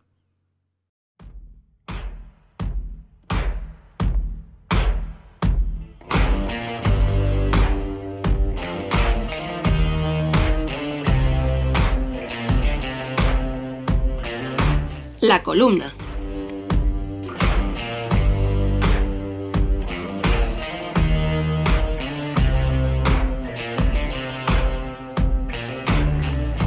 Esta pasada semana se viralizaba una reflexión del comentarista y analista de Movistar Álvaro Benito. En ella, el exfutbolista comentaba que cada vez el aficionado demanda más saber el por qué. Hay que dejar en el pasado la creencia de que cuando un equipo no gana es por falta de testosterona. Es necesario saber por qué contra este equipo me cuesta más ganar, por qué este equipo ha planteado de esta manera el partido, por qué mi equipo no está defendiendo tan bien. Que el espectador adquiera estos conocimientos es necesario y es sano. Teniendo claro que el fútbol es cada vez más espectáculo, creo que es recomendable cada vez conocer más para así disfrutarlo mejor. Cuánta razón tiene Álvaro, y es que no hace mucho podíamos escuchar y contar con las voces y comentarios de jugadores y leyendas como Julio García Mera o Quique Bonet, contando incluso con la posibilidad de analizar y mostrar jugadas en una pizarra virtual. Era perfecto. Ahora tenemos que conformarnos con comentarios como estos que cito textualmente. Mateus parece de Lorca, y eso que es brasileño. Lo digo porque en Lorca hay muchos jugadores de calidad. Nadie duda a estas alturas de la valía de Mateus, ni mucho menos pongo en duda la capacidad que tenga Lorca de sacar a buenos jugadores, pero de ahí a esta absurda comparación entre una localidad murciana y el país que ostenta el máximo número de mundiales de fútbol sala hay un trecho. Le siguieron otros comentarios como 5 a 5, no voy a hacer la rima. Alex Yepes será la estrella de Italia, por encima de Cristiano y Pirlo. O el Barça ayer perdió. Diría en el Camp Nou, pero fue en el Palau. Comentarios más propios de un bar, además de la eterna comparación del fútbol con el fútbol sala. Dejemos de buscarles similitudes, en ningún caso nos van a beneficiar. Narraciones como la del pasado fin de semana no tienen cabida. Estoy seguro de que existen muchísimos conocedores del juego que estarían encantados de añadir sus comentarios en una narración de la mejor liga del mundo. Estamos luchando para que nuestro deporte sea profesional. Empecemos por realizar narraciones también profesionales. Y es que nuestro deporte es curioso. Seguramente seamos el único deporte, con cierta popularidad, en que sus instituciones se discuten y briegan mucho más entre ellas de lo que lo hacen sus aficionados. Siempre comentamos el fenómeno Copa de España, en el que se realiza un evento que reúne ocho aficiones distintas y nunca se ha vivido ningún caso polémico entre aficionados. Ojalá fuera así entre nuestros dirigentes. Las altas esferas tienen una relación tóxica con el fútbol sala, caracterizada por el eres mía o de nadie. Se obvian los patrocinadores de los clubes a la hora de nombrarlos. Se bloquean retransmisiones en directo impidiendo que los aficionados puedan seguir a su equipo. Más grave aún, viviendo las condiciones actuales que impide llenar pabellones. Como bien ha dicho nuestro coordinador Dani, entre todos la mataron y ella sola se murió. Ojalá no tengamos que arrepentirnos de sufrir daños mayores, no entremos en guerras de siglas, seamos capaces de analizar más allá. Son instituciones, sí, pero más personalizadas que nunca. Sería interesante conocer el proyecto de ambas instituciones, conocer los puntos y las formas que tienen en común, evitar tanto formalismo y reacciones mediante comunicados, que los clubs, directivos, entrenadores y jugadores muestren también sus opiniones. Dejemos atrás medallas, méritos y favores. Luchemos verdaderamente por el reconocimiento profesional de fútbol sala, profesional en los despachos y en las comunicaciones. Y hasta aquí nuestro tercer programa de esta segunda temporada. Queríamos aprovechar estos últimos momentos para daros las gracias por todas las muestras de cariño que hemos recibido en estas primeras semanas de Restren. Y abusando un poco de vuestra confianza, pediros que sigáis compartiendo contenido futsalero para llegar a cuanta más gente mejor. Recordad que podéis estar al día de todo cuanto sucede en nuestras redes sociales, además de en nuestra web y canal de YouTube. Volvemos el martes que viene. Hasta entonces, sed felices.